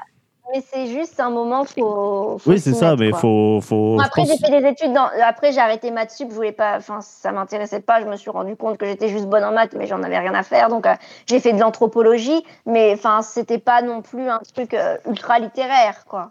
Ouais, après, moi, le truc, c'est que j'arrive pas à rentrer dans les détails, à faire les finitions, etc. Dans, dans tous les domaines, euh, quel que soit le, le domaine. hein, euh.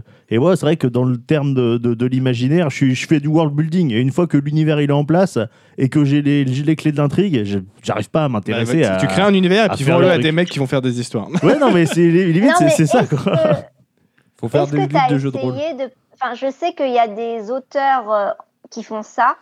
Ils font des live Twitch où euh, eux, ils écrivent et il y a d'autres gens qui se ramènent pour écrire en même temps sur leur propre bouquin. Et du coup, ils se motivent tous ensemble. Ah, Est-ce que tu as ça- essayé ce genre de choses? Bah, Peut-être euh, que du non. coup, ça te motiverait. Ouais, bah, c'est une- une bonne. Une, intéressant, mais une en vrai, euh, moi j'aurais trop peur qu'il y ait un mec, il soit plus Il productif pique ton que moi. idée, euh. Il te pique ton truc, il termine le truc parce qu'il est plus rapide et lui, il a, il a de la, il a de la comment, il a de la. Ouais, mais vu que t'as la vidéo, t'as la preuve Ouais, que c'était moi, ton histoire à la moi, base. je serais content, en je serais content que ça prenne vie, tu vois, parce que j'ai quand même plus ou moins abandonné l'idée de le faire moi-même, parce que je sais que j'aurai jamais le, le, le, ouais, le- le courage et la discipline d'aller jusqu'au bout, quoi. hein, Donc, euh, Mais non, faut, faut pas abandonner. Faut, faut essayer et réessayer encore. C'est tout. De la détermination. Est-ce que t'as d'autres petites questions? Ben, on y a plus ou moins répondu. Alors attends, je me fais harceler en même temps. Ah, C'est les copains, ça. Ouais, c'est les copains. ces samedis, ils ont soif. C'est ça. Euh, non, euh, Bah, bah, les, c'est bon. les autres questions, c'était ben, d'un point de vue, d'un point de vue euh, suite au roman. En tout cas, est-ce que tu avais prévu ben, Oui. un prochain roman, une autre série de romans déjà en tête, pas forcément euh, dans le même univers, mais même d'autres trucs? Est-ce que, tu- Mm. est-ce qu'en tout cas dans ta tête, Alors- tu es là en mode, ouais, mais il y a ça aussi, j'aimerais bien aller faire déjà ou euh, il y a des idées? Donc, euh, une fois que donc j'ai fini cette saga, je ne pense pas recommencer cette saga parce que quand même, avec les trois tomes, je- ça m'aura pris six ans. Oui, c'est vrai. Et avec tout ce que je fais, je vais peut-être euh, être en burn-out avant. Donc, on va arrêter avec les sagas. Mais, euh, et j'aimerais du coup, à part les nouvelles, je pense que je referai rien d'autre sur le, cet univers. J'ai pas envie d'avoir genre un même univers sur, euh, pour tout ce que j'aimerais faire. Non, il y aura le Bureau des âmes, qui est la saga, après peut-être des nouvelles et ça sera tout pour cet univers-là. Après, j'ai envie de faire des one-shots, donc juste des romans en un tome, enfin des, des one-shots quoi. Et j'ai déjà deux idées. Voilà. Et ça sera du fantastique aussi, parce que j'aime le fantastique. Donc, euh, C'est ta cam, visiblement, ouais. Ouais, mais tu vois, ça- elle est là, un one shot, puis elle va regarder ses idées, elle fait. Mais ça Ouais, en fait, non, jamais. ça fait trois tomes Ça aussi. fera- hein. ça fera trois tomes, il n'y a pas assez euh, dans un. Non, Ah, bah, ah, ça, y a moyen. Il y, en a, il y en a un. Il y a, il y a matière. Mais j'ai après euh, le bureau des âmes, je pense que j'aurais besoin de souffler un peu. Alors peut-être, je ne dis pas, peut-être faire l'idée de one shot que j'ai et après faire l'idée, la deuxième idée de one shot qui potentiellement pourrait devenir une saga si j'ai le courage. Mais on verra. Après, tu sais, To- Tolkien, euh, pour lui, Le Seigneur des Anneaux, euh, c'était un tome, quoi. C'est son éditeur qui lui a dit lui a dit non, un- ça en fait trois. Un, ouais. un tome, c'est pas possible, frère. euh. 1200 pages, c'est trop. Non, mais du coup, ça veut dire que son, comment ton, ta vision long terme, elle est déjà un petit peu, euh, ton- en tant qu'auteur en tout cas. Tu vois déjà où tu veux aller et vers, vers quoi tu, Oui. tu Et veux te t'es- diriger. Oui, oui, oui. T'as eu un moment Et, euh, quand. T'as eu un moment quand t'as genre Ah, eu le bouquin entre les mains ou etc. où tu dis ça y est, je suis auteur, tu vois. Ou Ouais. tu t'es senti auteur dès que t'as commencé à écrire. Hmm. Bah déjà, et ça, j'avais fait un podcast euh, il y a quelque temps et on m'a fait la réflexion. On me fait déjà, tu es journaliste, donc comme tu as ton nom sur ton papier, tu es déjà auteur. Donc, je me suis auteur, mais après, est-ce que je suis écrivain? Je sais pas. Romancière, en Je tout me cas. considère pas vraiment. Ouais, je me considère pas, euh, pas encore comme ça parce que déjà, j'en vis pas. Après, euh, si on devait tous en vivre pour se, pour se définir en tant que. Bah, Il y a plein d'artistes qui romancier peintrent qui seraient pas peintres techniquement. Bah, Ouais, ouais, c'est ce que Voilà, j'allais dire. Parce que j'allais chercher un truc comme ça, mais oui, ouais. Le succès ne, ne, ne, ne, Voilà, ne veut- ne pas dire que tu ne l'es pas. Quoi. C'est ce que j'ai. Voilà, c'est ça. Donc, euh, mais je sais pas, je me sens pas encore euh, légitime. Déjà, je me sens déjà même pas légitime d'être euh, journaliste et je me sens déjà même pas légitime de faire tout, un- tout ce que je fais. je me Ouais. sens même pas légitime de respirer, tu vois. Donc, euh, ça va, ça porte un nom, euh, ça. Le petit syndrome de l'imposteur. Ouais, ouais, c'est pareil, Mais, il me euh, semble avoir vu ça dans la description de, de, de comment de prudence aussi. Mais euh, non, c'était plutôt Mathieu, pour le coup, syndrome de l'imposteur, je pense. Prudence, peu. elle est confiante. Prudence, elle, elle a de l'ego. oui, oui, c'est Oui, sûr. mais mais- Mathieu qui qu'on a plutôt pas. Ça c'est mon petit côté Mathieu Bonner. Mais euh, mais ouais, non, je sais pas si je me sens vraiment euh, écrivain. Je pense quand j'aurais fini la saga, oui, parce que je pourrais dire putain, j'ai fini la saga, ça m'a pris six ans, tu vois. Et euh, le premier qui et ça par contre là c'est le côté prudence, c'est le côté égo, c'est genre après six ans à écrire, si on me dit que je suis pas romancière, ils vont se faire foutre. Ouais, bah, Ouais, moment, puis- ah, Tu auras été au bout de ton histoire. Voilà, je veux dire, Ouais. euh, c'est quand même un, C'est ça. une- un Mais- accomplissement mais qui, est- qui à saluer. C'est ça, mais là l'histoire elle est pas encore finie, donc euh, je sais pas. Oui, mais n'empêche que j'ai déjà en face de moi, dans mes mains, un bouquin. Tu vois, il est là. c'est déjà ça. Il est là, il euh, est un concret. Non, mais en D'ailleurs- soi, D'ailleurs, voilà, j'allais venir dire, là-dessus. euh. Je pense que quand t'as le premier exemplaire, tu vois. Ouais, ça, doit faire quelque chose. Tu hein, dois avoir un truc Ouais. quand même Je qui. que- non? Non, quand, quand je l'ai eu dans les mains, quand même, j'étais très, très contente. Je me suis dit, ah, toutes ces heures à passer à écrire, etc. Après, en même temps, j'aime écrire. Donc, euh, moi, si honnêtement, je pouvais virer le consulting et euh, faire euh, que le bureau des âmes et du- un peu de journalisme, moi, ça m'irait. Hein. Mais je peux pas. Bah pour ça, Donc, euh, Il faut vous acheter en masse, Vous voilà. en achetez des milliers. Comment chacun en commande 10 Et puis comme ça, les mecs ils vont dire, Eh, le, le bouquin en fait il se vend bien, Ouais, hop, mais- ils vont le mettre en avant en librairie et bim Genre, je sais pas là, Jeff, euh, il, Et Jeff, oui, il peut pas en acheter 2 Amazon. millions, Jeff. euh, Ça lui Ouais, le rien, petit- le Jeff, là. Comme Voilà, ça, un plus- million pour Jeff, un million pour Elon, voilà, c'est bon quoi. Comme ça, en Bon. plus, elle devient célèbre. Elle peut dire que c'est grâce à nous. Et nous, derrière, On bim oh, le et Patreon. bim, et bim le Patreon Tout bénef. Ouais, c'est- un du cercle donnant donnant, vertueux. cercle vertueux, exactement. C'est ça. Voilà, mais il faut que Jeff y mette euh, l'argent. donc oui, donc j'ai quand même- j'en ai quand même chié pour écrire mon livre, mais en même temps j'aimais bien, donc euh, je sais pas, c'est un sentiment assez euh, assez paradoxal. Ah, dans ce un genre bien me de faire du mal, je sais pas. dans ce genre de boulot, de toute façon, quand tu es animé par une passion euh, artistique et que tu, tu crées la chose, effectivement, sur le moment, bah, tu tu prends du plaisir parce que c'est quelque chose que tu aimes bien faire, mais il faut pas oublier que c'est quand, même- C'est quand même du boulot. Combien même tu prends du plaisir, ça reste des moments où il va falloir se forcer à dire ah, j'ai la flemme d'écrire aujourd'hui, bah, c'est pas grave, tu vas quand même Bah, le faire. Honnêtement, ouais, mais honnêtement je hein. l'ai pour le tome 2. Autant le tome 1 était plus simple à écrire parce que tu poses les bases de ton univers, etc. Autant le tome 2, bah, c'est euh, celui du milieu. Tu sais, c'est comme les enfants, c'est celui qu'on n'aime pas. Pardon. Mais, euh, Eh, on a dit Oh dire là les là, termes. C'est dit. Bah, mais les termes sont dits. pas- Voilà. Si vous êtes dans une famille de trois enfants, vous savez lequel Si- vous êtes. Si vous êtes au milieu, voilà. T'as bien, je suis du milieu aussi maintenant. Rendez des comptes à vos parents, peut-être, je ne sais pas. Mais, euh, mais oui, c'est tellement compliqué parce que tu dois rattacher les wagons avec ce que tu as déjà écrit et en même temps, tu dois te préparer pour euh, la, la suite. Et puis, c'est vrai, je veux dire, le deuxième tome dans une trilogie, tout le monde s'en fout, tout le monde retient le premier. C'est là où on a dit, waouh, cette saga est géniale, je veux la suite. Et on retient le dernier pour, soit la fin était merdique, soit, waouh, c'était une belle fin. Pourtant, euh, j'ai plein d'exemples de Ouais, deux, j'ai- J'ai un exemple. Terminator 2, Retour vers le futur 2, Seigneurs Anneaux 2. Euh, euh, ouais, clairement, ou le 2 est mieux que le 1. Ah, je dirais pas forcément Je mieux pas. que le 1, mais. Je sais pas, mais tu vois, tu me demandes Seigneur des Anneaux les deux tours ou Communauté Ou des Anneaux que- les deux tours tous les jours, moi. Ça dépend. Ça Ah, dépend du les deux mood. tours tous les jours, tu vois. Ouais, Gouffre de Helm, mon pote. Ouais, le gouffre de Helm, c'est vrai que ça, ça joue beaucoup. Bah, en tout cas, Enfin, vraiment encore félicitations de pour, euh, pour ton travail. Parce que euh, bah, ça- c'est quand même ouais, c'est c'est du boulot et c'est c'est cool d'a- d'avoir réussi à, à le finir, à l'avoir sorti. Et j'espère que tu vas pouvoir vendre encore quelques petites centaines euh, d'exemplaires, voire De même milliers des milliers, hein, sait-on jamais. Bah, J'aimerais bien. C'est très chouette Ouais. de parler avec vous. Et puis, j'aime bien votre émission en plus. Donc, euh, ça me fait plaisir. Eh ben, merci beaucoup, ça nous a fait très plaisir de, de t'accueillir en Ouais, tout On cas. va peut-être résumer quand même euh, Ouais. de quoi on parle. hein. Donc Je le Bureau laisse, des euh, âmes, livre 1, La Dame en Noir, que vous pouvez trouver du coup dans, dans vos librairies ou sinon sur Book on Demand, c'est ça. Euh, de Mhm. euh, Phébé. Attends, Le Roi Yeroussal, voilà. J'essaie- Désolé, c'est un, un nom, un nom assez long, faut, faut que je retienne. C'est un nom qui est taillé pour être un nom Ah, d'auteur. c'est un nom d'auteur, C'est ça, un y a C'est pas un de- nom d'auteur, il n'y a Y a pas de pas à problème. chier. Donc, Si on dit t'es pas auteur, tu fais regarde mon nom. Eh, attends. C'est quoi ça? Ça pue la classe ou ou ça pue pas la classe? Et qui, euh, d'après mes deux comparses, est une excellente cam, et je les crois. Et donc, je pense que dès que Pédo aura fini de le lire, Ouais. je te le piquerai. Voilà. Je pense, euh, je pense que ça te plaira. euh. Ça, en tout cas, de ce qu'on en a parlé, ça donne vraiment beaucoup envie de, de- de l'explorer. Ça, il n'y a pas de souci. Eh ben, fin de Bah, notre première beaucoup. cuvée. Fin de cette petite cuvée spéciale. Merci beaucoup. Attends, non, non, non, non, non, non, c'est pas la fin. Maintenant, il faut que vous classiez vos boissons. Ah oui, c'est vrai. Ça y est, on est. euh, Ça y est, on se on se on se fait le, le concept. C'est c'est Alors, d'accord. vous êtes En plus Monaco ou tu au cumin, euh, au curcuma. Ah non, mais du coup, ouais, va falloir qu'on classe du coup euh, ce thé vert bio.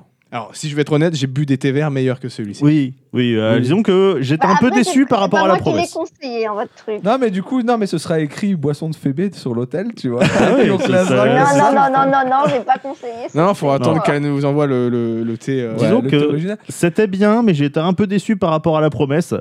Alors que bah, le Monaco, euh, valeur sûre. en Valeur fait. sûre. Monaco, valeur sûre. Monaco, il te trahit Ouais, jamais. Ouais, jamais à Monaco, tu le bois, tu dis il est pas bon celui-là, toi. Non, non, ça m'est jamais arrivé, effectivement. Ja- jamais. jamais. Tu vois, toujours. Là, il y euh, avait une prise de risque, donc c'est- c'est c'est très bon en Ouais. vrai. hein, euh, Non, je pense que c'est du 7 tiers, ça. Ouais, ouais. Mais j'ai déjà, Soyons j'ai déjà honnêtes. goûté du thé au curcuma qui était meilleur pour le coup. Ouais. C'est coup, où euh, des tiers Du coup, est-ce qu'on met le Monaco en Est? Ah, le Monaco Il non, déçoit jamais. le Monaco, on peut en boire un- beaucoup. Bah ça oui remplit tous les ça critères remplit, de... les, ça remplit les critères du C'est vrai, Est. c'est- mais euh, un peu trop sucré. Non, mais bien sûr. Non, c'est du A, c'est du A le Monaco. c'est du Ah, le Monaco. Ah bah oui. Ok, Ah c'est bah non, mais ça, il n'y a pas photo. Voilà. Eh ben écoute, euh, Monaco en A, thé vert en C. Effet B en S.